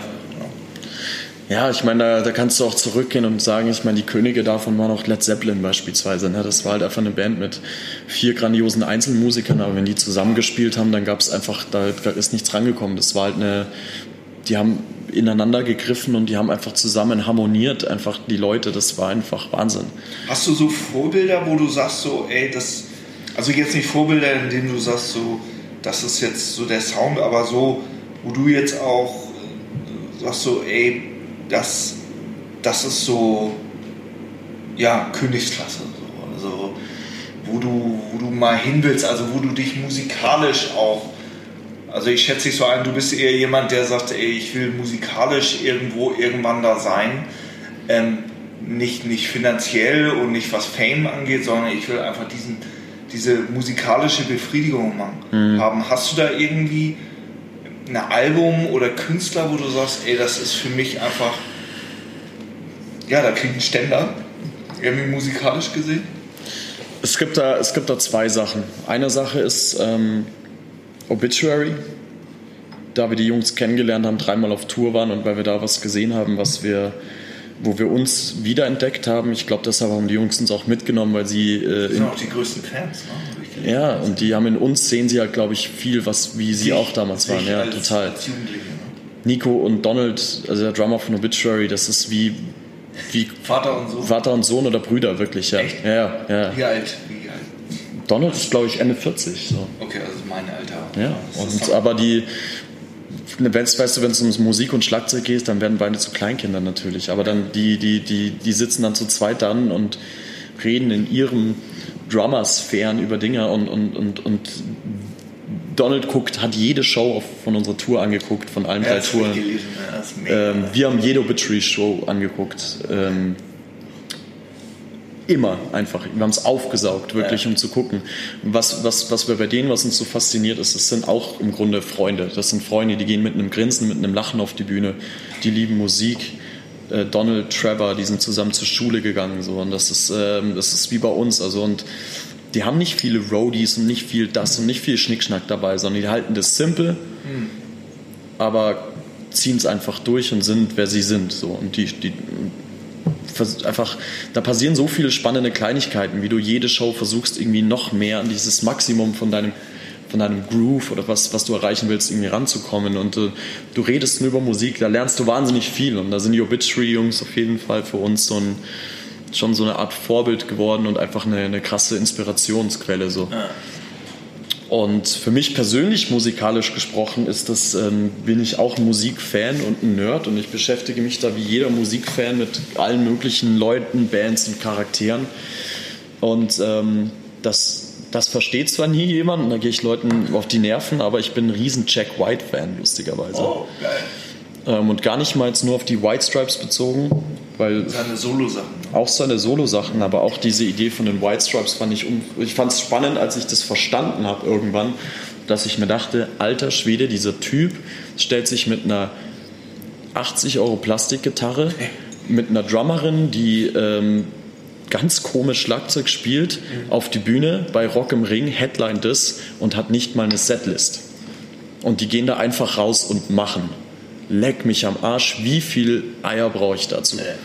Und dieser Gedanke hat mich so fasziniert, dass ich mich wahnsinnig viel mit ihm beschäftigt habe, was er da so tut, was seine Philosophie ist, warum er macht sich selbst bewusst so schwer. Er macht sich keine Ja. Setlist, Ja, weil er will in dem Moment alles aus sich rausholen, was er da rausholen kann. Er will, er sagt irgendwie so, wenn du einen Schritt zu deinem Piano brauchst, stellst zwei Schritte weg. So. Er hat nicht Picks am, am, am Mikroständer, wenn ihr eine Pick runterfällt, dass er äh, sich ein neues nehmen kann. Okay. Habe ich lustigerweise auch nie gemacht. Ich wollte das nie. Kurzzeitig mal gemacht, fand ich furchtbar. Sondern er hat ein anderes Pick auf dem Amp hinten liegen. Wenn ihm eins runterfällt, dann muss er einfach entweder hinterrennen, es holen, oder du musst eine Minute ohne Pick spielen mit deinen Fingern. Aber vielleicht passiert genau in dem Moment irgendwas Spannendes wieder. Irgendwas, vielleicht spielst du da das, das Solo. Also bloß keine Routine. Ne? Ja, genau. Vielleicht spielst, du, vielleicht spielst du genau in dem Moment das Solo, worauf du dein Leben lang gewartet hast. Du spielst es mit deinen Fingern und bis die bluten vielleicht. Oder Ja, ja. vielleicht klingt es abgefahren. Du weißt ja nicht, was passiert. So. Und ich finde find den Gedanken, Gedanken total spannend. Ich meine, du brauchst eine gewisse Routine, ähm, auch eine mentale Routine auf Tour, einfach um, um, um, um in den Modus zu kommen, um, um, leist, um, um fit zu sein auf der Bühne. Aber Ich glaube, du brauchst ein Grundvertrauen in dich als Ganz, Musiker. ganz genau. Und das, das erreichst du durch eine Routine, das Vertrauen zu haben und durch das auch eine, eine Art von Selbstdisziplin. Aber dann finde ich es total spannend, einfach auch mal den Dingen ihren Lauf zu lassen und Sachen nicht vorherzusehen. Und Da gibt es eine geile Doku mit ihm, It Might Get Loud. The Edge und Jimmy Page, ja. Und Jimmy Page. Und wie so ein kleiner Junge.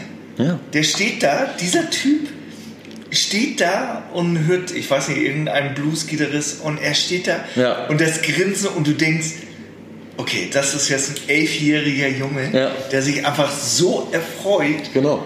an diesem, das war auch, auch eine mega, mega Doku, ja.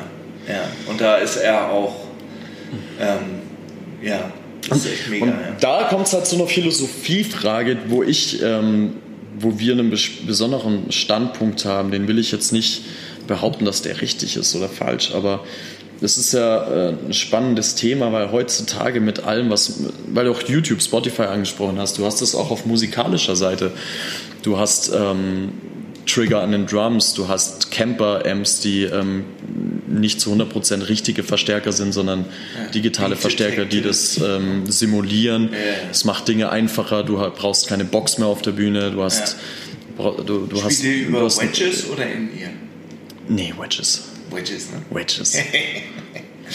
genau, wie eben, ich will es mir bewusst. Du willst auf den Monitor, du willst das Ding. Ich will es mir auch nicht zu leicht machen. Ich will es nicht. Ich will nicht. Ich will nicht eine sterile Situation auf der Bühne haben. Warum? Weil wir Metal spielen. Wenn ich eine Metalband sehe, dann erwarte ich mir Unbequemtheit. Ich erwarte Chaos. Ich will, dass die kämpfen auf der Bühne. Ich will die nicht sehen, wie alles. Also nicht Steely Dan. Also keine. Ja, genau, also genau. Ich will, ich will nicht eine Metalband sehen, wie sie auf der Bühne es wahnsinnig komfortabel hat und wie alles passt und läuft und keiner schwitzt.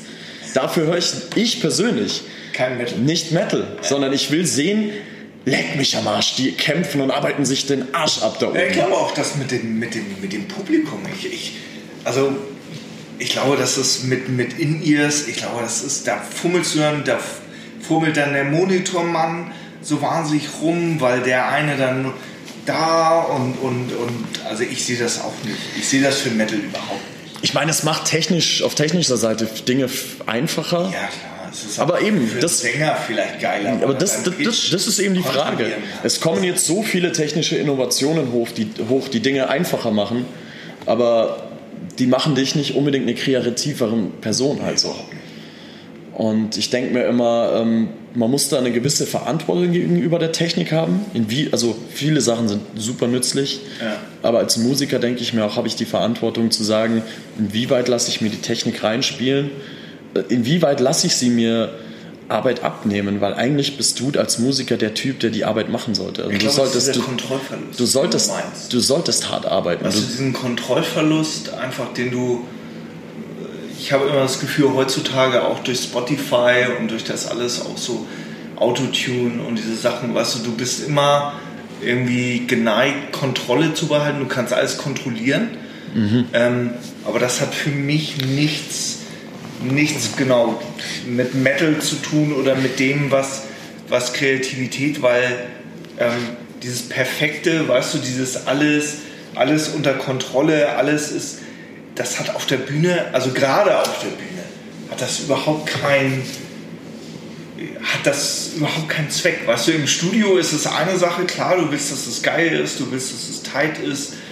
Ähm, wobei es da auch geile Platten gibt, gerade Beatles, weil du das vorhin gesagt hast, wo, wo du einfach, wo die so off sind. Aber es ist halt trotzdem geil, es ist der viel. Hör dir den ersten Riff, The Four Horsemen auf Kill 'Em All an. Die Gitarren sind total auseinander. Ja, ja. Das macht's aus. Du hörst das an und es klingt so lebendig und du denkst einfach nur, fuck, da spielt ja, gerade eine Band und jetzt kommt auch noch ein Drummer dazu. Ja, und weißt wow. was? Ich glaube, das ist das, was sich emotional catcht. Genau, das denke ich auch. Es gibt lustigerweise, eben um den, um den Kreis zu schließen, hat Jack White, ähm, habe ich mal gesehen, hat Michael Jackson wiederum zitiert und hat gesagt, du musst ähm, nicht versuchen, die Musik kontro zu kontrollieren, sondern die Musik, also nicht du sollst der Musik sagen, was sie zu tun hat, sondern die Musik muss dir sagen, was du zu tun hast. Du bist quasi in dem Moment nur ein Medium. Ein Medium, ja, genau. genau. Und aber umso mehr, umso mehr du quasi mit Technik oder sonstigen Dingen es dir einfacher machst, umso weniger, glaube ich, bleibt von diesem, diesem musikalischen Creative etwas ja, über, ja. Genau. Und ich glaube gerade, dass das halt dieses Interessante ist an Musik, was diese interessanten Momente hervorbringt, wo es einfach mal durchgeht mit einem Musiker, wo es einfach mal, weißt du, dann lass den Amp einfach mal pfeifen und fiepen, aber vielleicht eben entsteht genau da einfach das, das, das Wahnsinns-Gitarrensolo draus, Absolut. auf das alle gewartet haben. Ja, und, und das, das wird nicht passieren, wenn du immer von vornherein alles komfortabel machst und einfach alle möglichen Fehlerquellen ausschließt, dann wird, es, dann wird nie irgendwas Spannendes passieren. Genau. Das ist. Ähm und deshalb ist live, glaube ich, einfach immer noch dieses, dieses Nonplusultra-Erlebnis, ähm, wo, wo du einfach, ja, wo du einfach Dinge erlebst, die du, die einfach sehr subjektiv sind, die du nicht reproduzieren kannst, mhm. es sei denn, du machst es irgendwie mit Backing-Tracks und irgendwas. Ähm, Und das finde ich halt einfach, das ist nicht zu ersetzen und das wird, glaube ich, auch nicht ersetzbar sein. Das meiner ist, Meinung nach. das ist wie das richtige Handwerk, weißt du, egal was jetzt passiert in Zukunft auch mit 3D-Druckern, Digitalisierung, ein, Tisch, der vom Schreiner wirklich handgemacht ist, das kannst du nicht reproduzieren. Das merkst du einfach. Das ist Ja, ich finde das- ist, weißt du, das und das hat auch Fehler und das ist auch gut. Ja, und ich finde, das Krasse ist, ähm, ich will jetzt nicht hier Gesellschaftskritik äußern, aber, aber ich glaube, dass, also ich, klar, ich bin Vater von, von zwei Kindern ähm, und ich sehe ja, wie, wie Social Media und so dieses, dieses, diese Echtheit, also da geht es ja auch um Emotionen, Interaktionen mit Menschen, Ja. weißt du, dieses, das wird alles so Ja. safe, das wird artifiziell, das wird, ähm, wird du, du hast da einfach diese Scheinwelt und für mich ist es fatal äh, oder wäre es fatal, wenn sich das jetzt auch alles auf die Musik, ähm, was sie übertragen lässt, live. Das, das ist so ein bisschen der Gedanke von Dead Inside, von einem, von einem Song, tatsächlich. okay. Das ist dieser Gedanke irgendwie auch. Dieses, äh, ob es wirklich irgendwann an den Punkt geht, wo wir einfach ähm, fast schon emotionslos sind. Ja. Also ist, man, ich habe manchmal das Gefühl, dass äh, Emotion heutzutage als, als Schwäche eher gilt, anstatt dass es was total Positives ist. Absolut. Ich meine, auch Aggression Auch ist Fehler. auch Aggression ist eine Emotion und Aggression ist nicht zwangsläufig negativ. Ich meine, in Form von Gewalt natürlich negativ, aber es ist auch ein Potenzial, aus einer Aggression heraus einfach etwas in die Hand zu nehmen und etwas zu tun, etwas, etwas zu kreieren. Und ähm, ja, wie du sagst, Kids heute natürlich, ähm, ohne es irgendjemandem vorzuwerfen, aber du, du schickst Smileys, anstatt einfach dem anderen gegenüber zu sitzen und deine, dir zu sagen, ich Ja, bin traurig. Oder zu, zu lachen, weißt du, wenn zwei Kinder gegenüber sitzen und lachen, dann passiert da sowas Schönes, das kannst du nicht in Worte fassen. Das ist wie Musik. Aber zwei Kinder, die irgendwie mit einem Smartphone gegenüber sitzen und obwohl sie nebeneinander sitzen, miteinander chatten, ich weiß, ich weiß auch, nicht. Auch der Hate, weißt du, also dieses Ding, dass du, dass du einfach so, ich, ich habe mal, irgendwie, ich glaube von, von Steve Lukather von Toto, der hat einfach gesagt, irgendwie, ey, ähm, die Leute, die beschimpfen mich auf, auf YouTube, aber keiner, das wird keiner mir direkt, wahrscheinlich sind das auch noch die Fans, die dann wahrscheinlich, weißt du, da stehen, Backstage und Ja, ja, und so Tickets kaufen. Autograph, Ja. Autogramm und dann irgendwie auf YouTube sagen, Alter, du bist nur besoffen, du, du spielst nicht richtig. Und das, das finde ich halt fatal. Und Das ist das, wo ich meinte, wir müssen, man muss deshalb auch, ähm, wenn die Technik fortschreitet, musst du auch ein neues Bewusstsein für eine Verantwortung gegenüber der Technik entwickeln. Du musst auch eine Verantwortung damit umzugehen entwickeln. Ja. Als früher beispielsweise, als es die ersten Telefone gab, war das ja für Leute total abstrus, auf einmal mit jemandem reden zu können, obwohl er nicht mehr gegenübersteht. ich habe hier noch Ja. den Knochen. Ja. Ich habe noch das Drehtelefon. Und, aber was haben Leute Es entwickelt? gab ein Leben vor Fax. Was haben Leute entwickelt? Sie haben in ihrer Verantwortung Höflichkeitsformeln entwickelt, zu sagen, ich gehe ans Telefon und ich sage Hallo und ich sage Tschüss und ich weiß schon, einfach so gewisse Formeln, um, eine, um, um, um diese Verantwortung, dass man trotzdem Mensch bleibt, irgendwie, dass man das halt irgendwie bewahrt. Und das müssen, müssen wir bei Social Media genauso tun. Ja. Weil sonst, sonst, sonst artet es aus und da geht ganz viel Menschlichkeit verloren und das Total. wäre schade. Und, und was mir aufgefallen ist, also ich, ja, ich bin ja 95, ähm, habe ich angefangen in der Branche zu arbeiten ähm, und, und da war jetzt E-Mail und das alles noch nicht so riesig. Du verlernst über die Zeit mit diesem E-Mail und Verteiler, ähm, weil du das eben, das ist ganz richtig, Verantwortung zu übernehmen. Weißt du, du musstest, ich musste früher Entscheidungen treffen und ich habe dann keine E-Mail und WhatsApp geschrieben und was sagen jetzt, wenn ich mit einer Band irgendwo war oder irgendwas, was sagen jetzt 23 andere Leute, was ist unser Konsens, lass mal eine Telco machen, was sagt der E-Mail-Verteiler, sondern du musstest eine Entscheidung treffen. Ja. Und das ist auch, wenn ich, wenn ich so so Podcasts höre, so von, von Leuten, die früher Platten aufgenommen haben oder Beatles oder Led Zeppelin, also, und die mussten auch Entscheidungen treffen. Die mussten Entscheidungen treffen, was soll auf Band und nicht irgendwie, ich habe 186 Spuren, ähm, sondern irgendwie, das, du musstest Entscheidungen treffen. Und das ist so das, was mir, was mir ähm, so ein bisschen fehlt in, in, in, in der Gesellschaft und generell, dass du einfach sagst, ey, das ist meine Entscheidung, ich bin angreifbar. Mhm. Und dieser Podcast, was ich jetzt rede, ich bin total angreifbar. Ja. Aber das ist, ähm, darum geht es ja. Es geht darum, dass du, dass du diskussionsfähig bist, dass du sagst, ey, komm, das ist eine Einladung und, und, ähm, und nicht alles so, ja, nee, hast recht, nee, super und weißt du? Mhm. Ja. Und nee, stimmt total und äh, das, das wäre dann so wie äh, die deutsche Radio-Pop-Musik heutzutage. Die ist so schön, schön äh, positionslos, schön. Äh, ja, aber äh, das ne? ist doch generell, das ist doch generell die Mucke, was das ist ja nicht, was der Autotune, da ist keiner Off-Key, da ist keiner und und ähm, ich finde, das ist so, ich meine, du hast es genau richtig gesagt, dieses, was du gehst auf die Bühne und ey, wer weiß, was passiert, weißt du, wer weiß, ob die, ob dein Amp ausfällt, ob dein, ob du irgendwie dies und das und das ist alles dieses Safety irgendwie und, und Value for Money und, und Hauptsache, das funktioniert alles. Ja. Und, und, und das finde ich einfach, ich weiß nicht, das, Das, das ist das, was genau das ist genau das, was ich vorhin meinte. Wenn, wenn du dein, wenn du wenn du nur einen Ersatzpick auf deinem Amp hinten liegen lässt und es nicht vorne liegen hast als, als kleines Beispiel, dann dir fällt dein eines Pick runter, du musst eine Entscheidung treffen. Genau, Spiele ich das Solo jetzt mit den Fingern genau.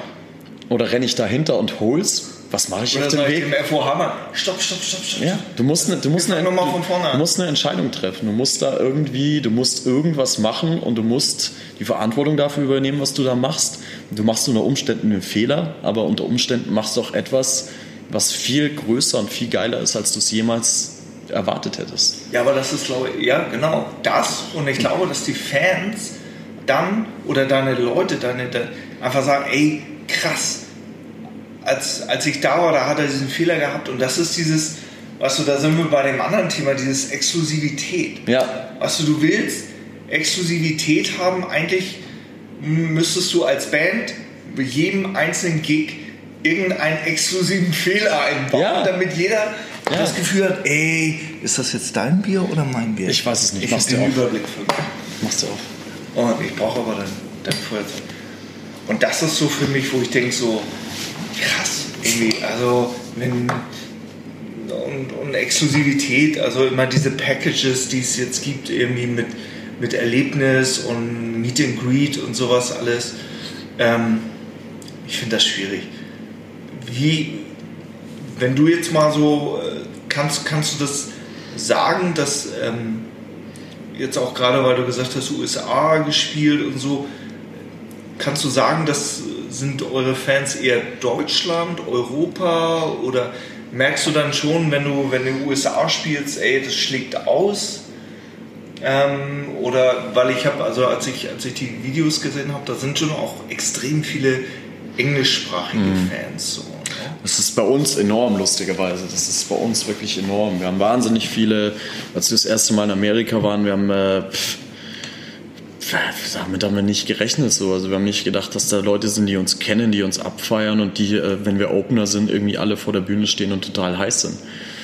Lustige, lustige Anekdote. Unser erster Gig in Amerika auf der, es war die Tour ähm, Obituary, Exodus, Power Trip, Dust Bolt. Das ist geil. Wir haben, äh, wir haben diese Tour bekommen, wir haben unser Visum eingereicht, ähm, um es kurz zu fassen. Wie habt ihr denn jetzt mal, wie habt ihr denn diese Tour bekommen? Du Donald Tardy, Obituary. Okay. Er hat gesagt, ich bringe euch nach Amerika, Jungs, und wir haben Und wie hat er klar. euch Sein Booker, sein Booker hat gesagt, ähm, okay, wir machen eine Obituary Exodus Tour. Sein Booker, sein, nee, nee, sein Booker hat gesagt, pass auf, Donald, ich will Power Trip auf die Tour. Und hat Donald gesagt, alles klar, du kriegst Power Trip, du kriegst Power Trip. Es ist nicht Donald Trump, es ist Donald Tardy. Sag gesagt- doch Tardy. Tardy, äh, DT. Äh, dann hat Donald gesagt, DT hat gesagt, du kriegst Power Trip, Nee, Stream Theater, scheiße. Wir bleiben bei Donald. du kriegst Power Trip, dafür krieg ich das Bolt. Dann hat sein Echt? Booker gesagt, okay. Geil. Es war rein sein, sein Verdienst. Und wir haben Visa-Probleme gehabt. Unser Visum wurde kurz vor der Tour abgelehnt. Ähm, dann mussten wir. Arbeitsvisum. Mhm, Arbeitsvisum, ja. Das Das ist mit Esther. nee, nee, das ist auch sehr teuer und äh, dann wurden wir abgelehnt Und aus dann hast du Withholding Tax und sowas. jeglich sonstigen Gründen und dann ging die Tour los und wir hatten unser Visum, ähm, war nach wie vor denied. Echt? Unsere Flüge waren gebucht. Lustige Sache, der Flug wurde ohnehin gecancelt, weil zu dem Zeitpunkt, wo wir hätten fliegen sollen, in Florida ein Hurricane war. Irre Sache. Fluggeld zurückerstattet bekommen, wir hocken nach wie vor zu Hause. Die Tour geht los und wir hocken. Ich habe meinen Job gekündigt, ich habe meine Wohnung gekündigt, ich habe gesagt, ich will jetzt auf diese Tour, alles danach ist mir scheißegal. Und dann haben wir kein Was Visum. war dein Job? Ähm, zu der Zeit habe ich mit ähm, als Begleiter von körperbehinderten Menschen gearbeitet. Okay, cool. Und ähm, dann ging diese Tour los und wir hatten unser Visum nicht. Die Tour ging los und wir saßen zu Hause. Die ersten Shows, wir haben es dann auf Facebook, Instagram gesehen. Sold Out Show in New York. Äh, Schön das Bolt, das Bolt spielt leider nicht äh, gecancelt ne? und wir hocken zu Hause in Landsberg am Lech. Und waren die traurigsten Menschen der Welt, glaube ich, und haben gesagt, was machen wir? Ja, gehen wir im Proberaum. Wir, wir spielen jeden Abend jetzt einen Gig, so lange bis dieses scheiß Visum endlich, bis die Bestätigung kommt. Wir sind in Revision gegangen. Ja, dann kam nach äh, acht, neun Tagen kam dann irgendwann, also kam das Go, dann kam der, der im Wisch. Proberaum den Gig gespielt. Also, Was sollten wir machen? Wir waren so traurig und wir mussten uns ablenken. Was sollten wir machen? Wir haben gesagt, wahrscheinlich. wir haben gesagt, wir gehen, wir fahren noch auf diese Tour, das klappt noch. Wir, der, der, der, das grüne Licht kommt noch. Und dann sind wir fit. Und dann kam es irgendwann, wir waren im Proberaum, dann kam die E-Mail, der Wisch ist da. Wir so, alles klar, sind heimgefahren an Computer, haben für den nächsten Morgen Flug gebucht. Wo ist die Tour morgen? Okay, Ohio, Columbus, Flug gebucht. Bestimmt auch richtig, richtig billig. Das war uns alles egal. Koffer gepackt, losgeflogen. Columbus, Ohio angekommen. Erste Show, erster Song. Ich gehe auf die Bühne, Publikum Amerika, Wahnsinn. Die Leute haben uns gefeiert. Wir dachten, was geht denn hier ab? Neben meinem M stehen komplett Obituary, Exodus mit Gary Holt steht neben der Bühne, gucken mir zu. Ich scheiß mir natürlich in die Hosen. Gänsehaut. Und mein Amp funktioniert nicht. Nein! Ich denke mir, was ist da los? Und ich sehe Gary Holt und Ken von Obituary an meinem Amp rum, so, fuck, was ist an dem Amp? Und es war irgendein Wackelkontakt in einem, im Foot-Switch oder so und ich habe auf dem Clean-Kanal gespielt. Ähm, es war nur ein halber Song oder so, dann äh, war gut und alles war, alles war super. Und dann haben wir diese erste Gary Rutsche Holt gespielt. an deinem M rumfingert, das ist dann schon. Ja, und dann haben wir diese erste Rutsche gespielt und dann Gary hat echt noch ein paar Shows sich angeguckt. Ähm, dann haben wir in San Francisco in ihrer Heimat gespielt. Nee, in Sacramento haben wir gespielt. Entschuldigung. Und ähm, seine Frau ist vorbeigekommen, die fand, fand uns super, haben wir kennengelernt, das war irgendwie total nett. Das ist geil. Und dann wird Gary Holt von, von, einem, von einem Typen, den du als, auf dem Poster angeguckt hast, auf einmal wirklich zu einem Musikerkollegen und einfach einem, einem Menschen, der mir irgendwie die Fotos von seinen Enkelkids gezeigt hat und irgendwie wirklich Familienpapa durch und durch. Äh, Wahnsinnstyp. So. Und dann denkst du dir einfach nur, Jetzt kommt mehr Bier. dann denkst du dir einfach nur, geil, hier will ich bleiben, so in dieser Ecke, in der Riege. So. Ich, will, ich will Mucke machen, so. das ist, ist ganz schön cool. So. Servus. Ah, mehr Bier. Danke. Und ähm, ist also merkst du dann, merkst du, dass das dann in Amerika ähm, mehr geht, also von dem Fernsehen? Ich denke, das ist, das ist, muss ich sagen, eine der geilen Sachen ähm, durchs Internet. Ähm, ich komme ja noch aus der Zeit, wo, wo du einfach dich abgeschunden hast als deutsche Band. Ähm, oder ich habe das ja gesehen, was so in den USA Fuß zu fassen oder überhaupt, dass irgendjemand irgendwas hört von dir. Ich meine, das ist, muss ich schon ganz ehrlich sagen, das ist schon eine der geilen Sachen. Auf jeden durch Fall. Spotify und YouTube. Du Auf jeden kommst einfach Fall. dahin und du, du sparst dir unfassbar viel Geld. Ja, Und, und, und äh, es entwickelt sich dann einfach. ja, ja. Naja, da waren viele Leute, die uns schon kannten, die dann einfach gesehen haben, als wir angekündigt worden sind, haben die das reingehört, haben die CDs gekauft oder so. Ähm, natürlich hatten wir da einfach den Exoten-Status noch. Die Amis lieben auch deutschen Metal, das finden die einfach geil. Das ist krass. Ähm, und ich meine, wir sind auf die Bühne gegangen und haben halt gesagt, so hey, wir sind das Bolden, wir sind das erste Mal gerade überhaupt in Amerika. Und die Leute waren halt natürlich, yeah!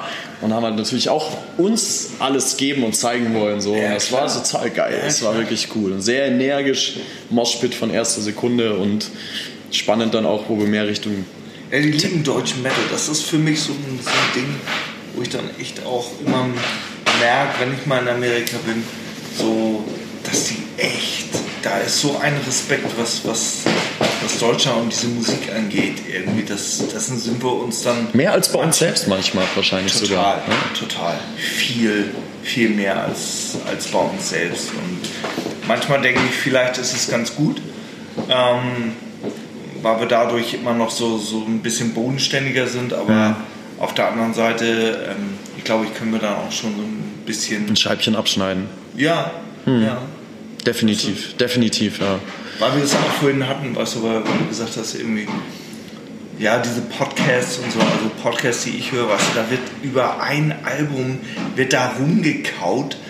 Ähm, und das finde ich halt geil. Und die Leute, die Leute feiern das halt ab und, und das, das finde ich halt einfach wichtig, dass wir da so ein bisschen entspannter und stolzer und cooler sind auch so mit uns. Weißt du? Ja.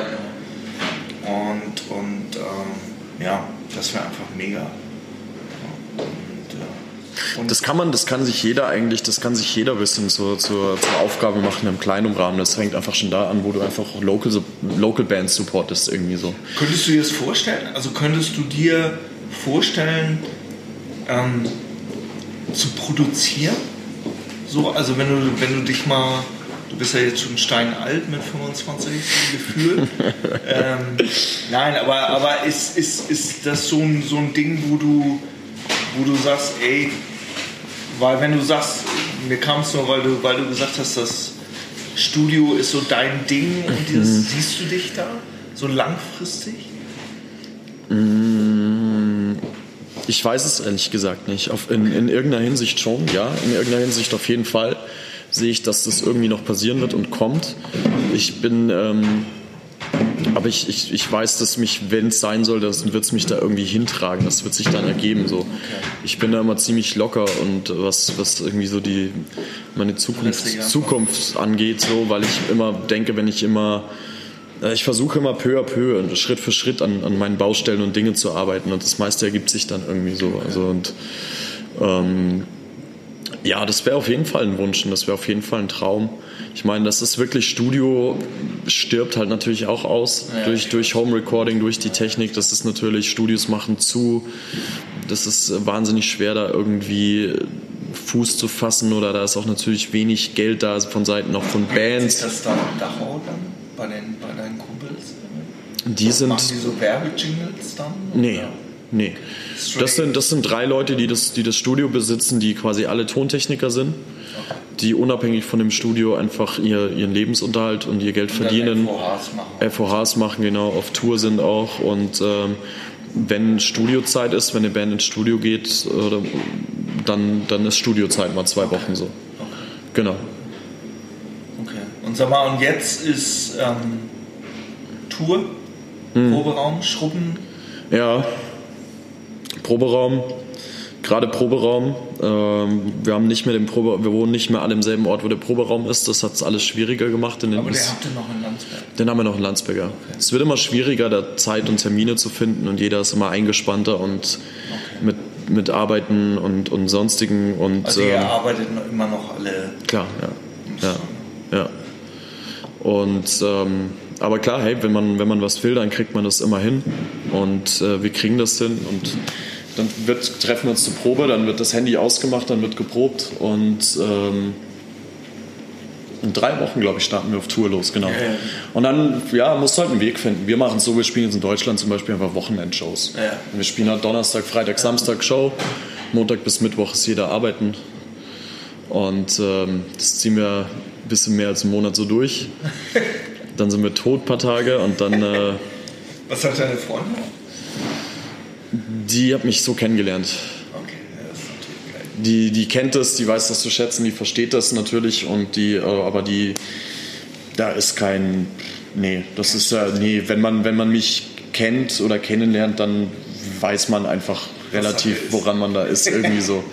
Und aber natürlich äh, ist es ja auch cool oder sie feiert das natürlich einfach auch, weil sie ja, sie zum Beispiel aus einem ähm, bei dem letzten Album jetzt einfach diesen kompletten Prozess mitge mitbekommen hat, meine ganzen Sorgen, Verzweiflungen, aber auch Freudemomente, alles mitbekommen hat. Und wenn du am Ende halt dann dieses Ding in der Hand hältst oder so, dann ist das halt irgendwie auch total geil. Es war, es war jetzt für sie auch einfach wahnsinnig spannend, irgendwie dieser ganze Prozess und dann einfach das dann auch einfach mal anzuhören, wenn ich nicht da bin. Ähm, wenn sie es alleine auf Kopfhörer hört, irgendwie auf dem Weg zur Arbeit und dann irgendwie mal irgendwie eine Nachricht schreibt oder so und sagt irgendwie leck mich am Arsch, der und der Song, irgendwie voll geil irgendwie oder, oder irgendwie, ja, es ist irgendwie ganz cool. Cool. Mega. Lenny, es war ein Fest. Total. Sollte, sollte man öfter machen. Ich denke, Nee, ich, ähm. danke ich denke, ich danke, ich danke dir für die, für die Zeit und für die offenen Worte und ähm, ähm, ja, mega. Mega Typ, mega Band, mega Platte. Freut mich. Cool, ich auch. Okay, alles klar. Dann quatschen wir. Mal. Ja, quatschen wir hoffentlich. Wir quatschen jetzt weiter und machen jetzt auch. Ciao.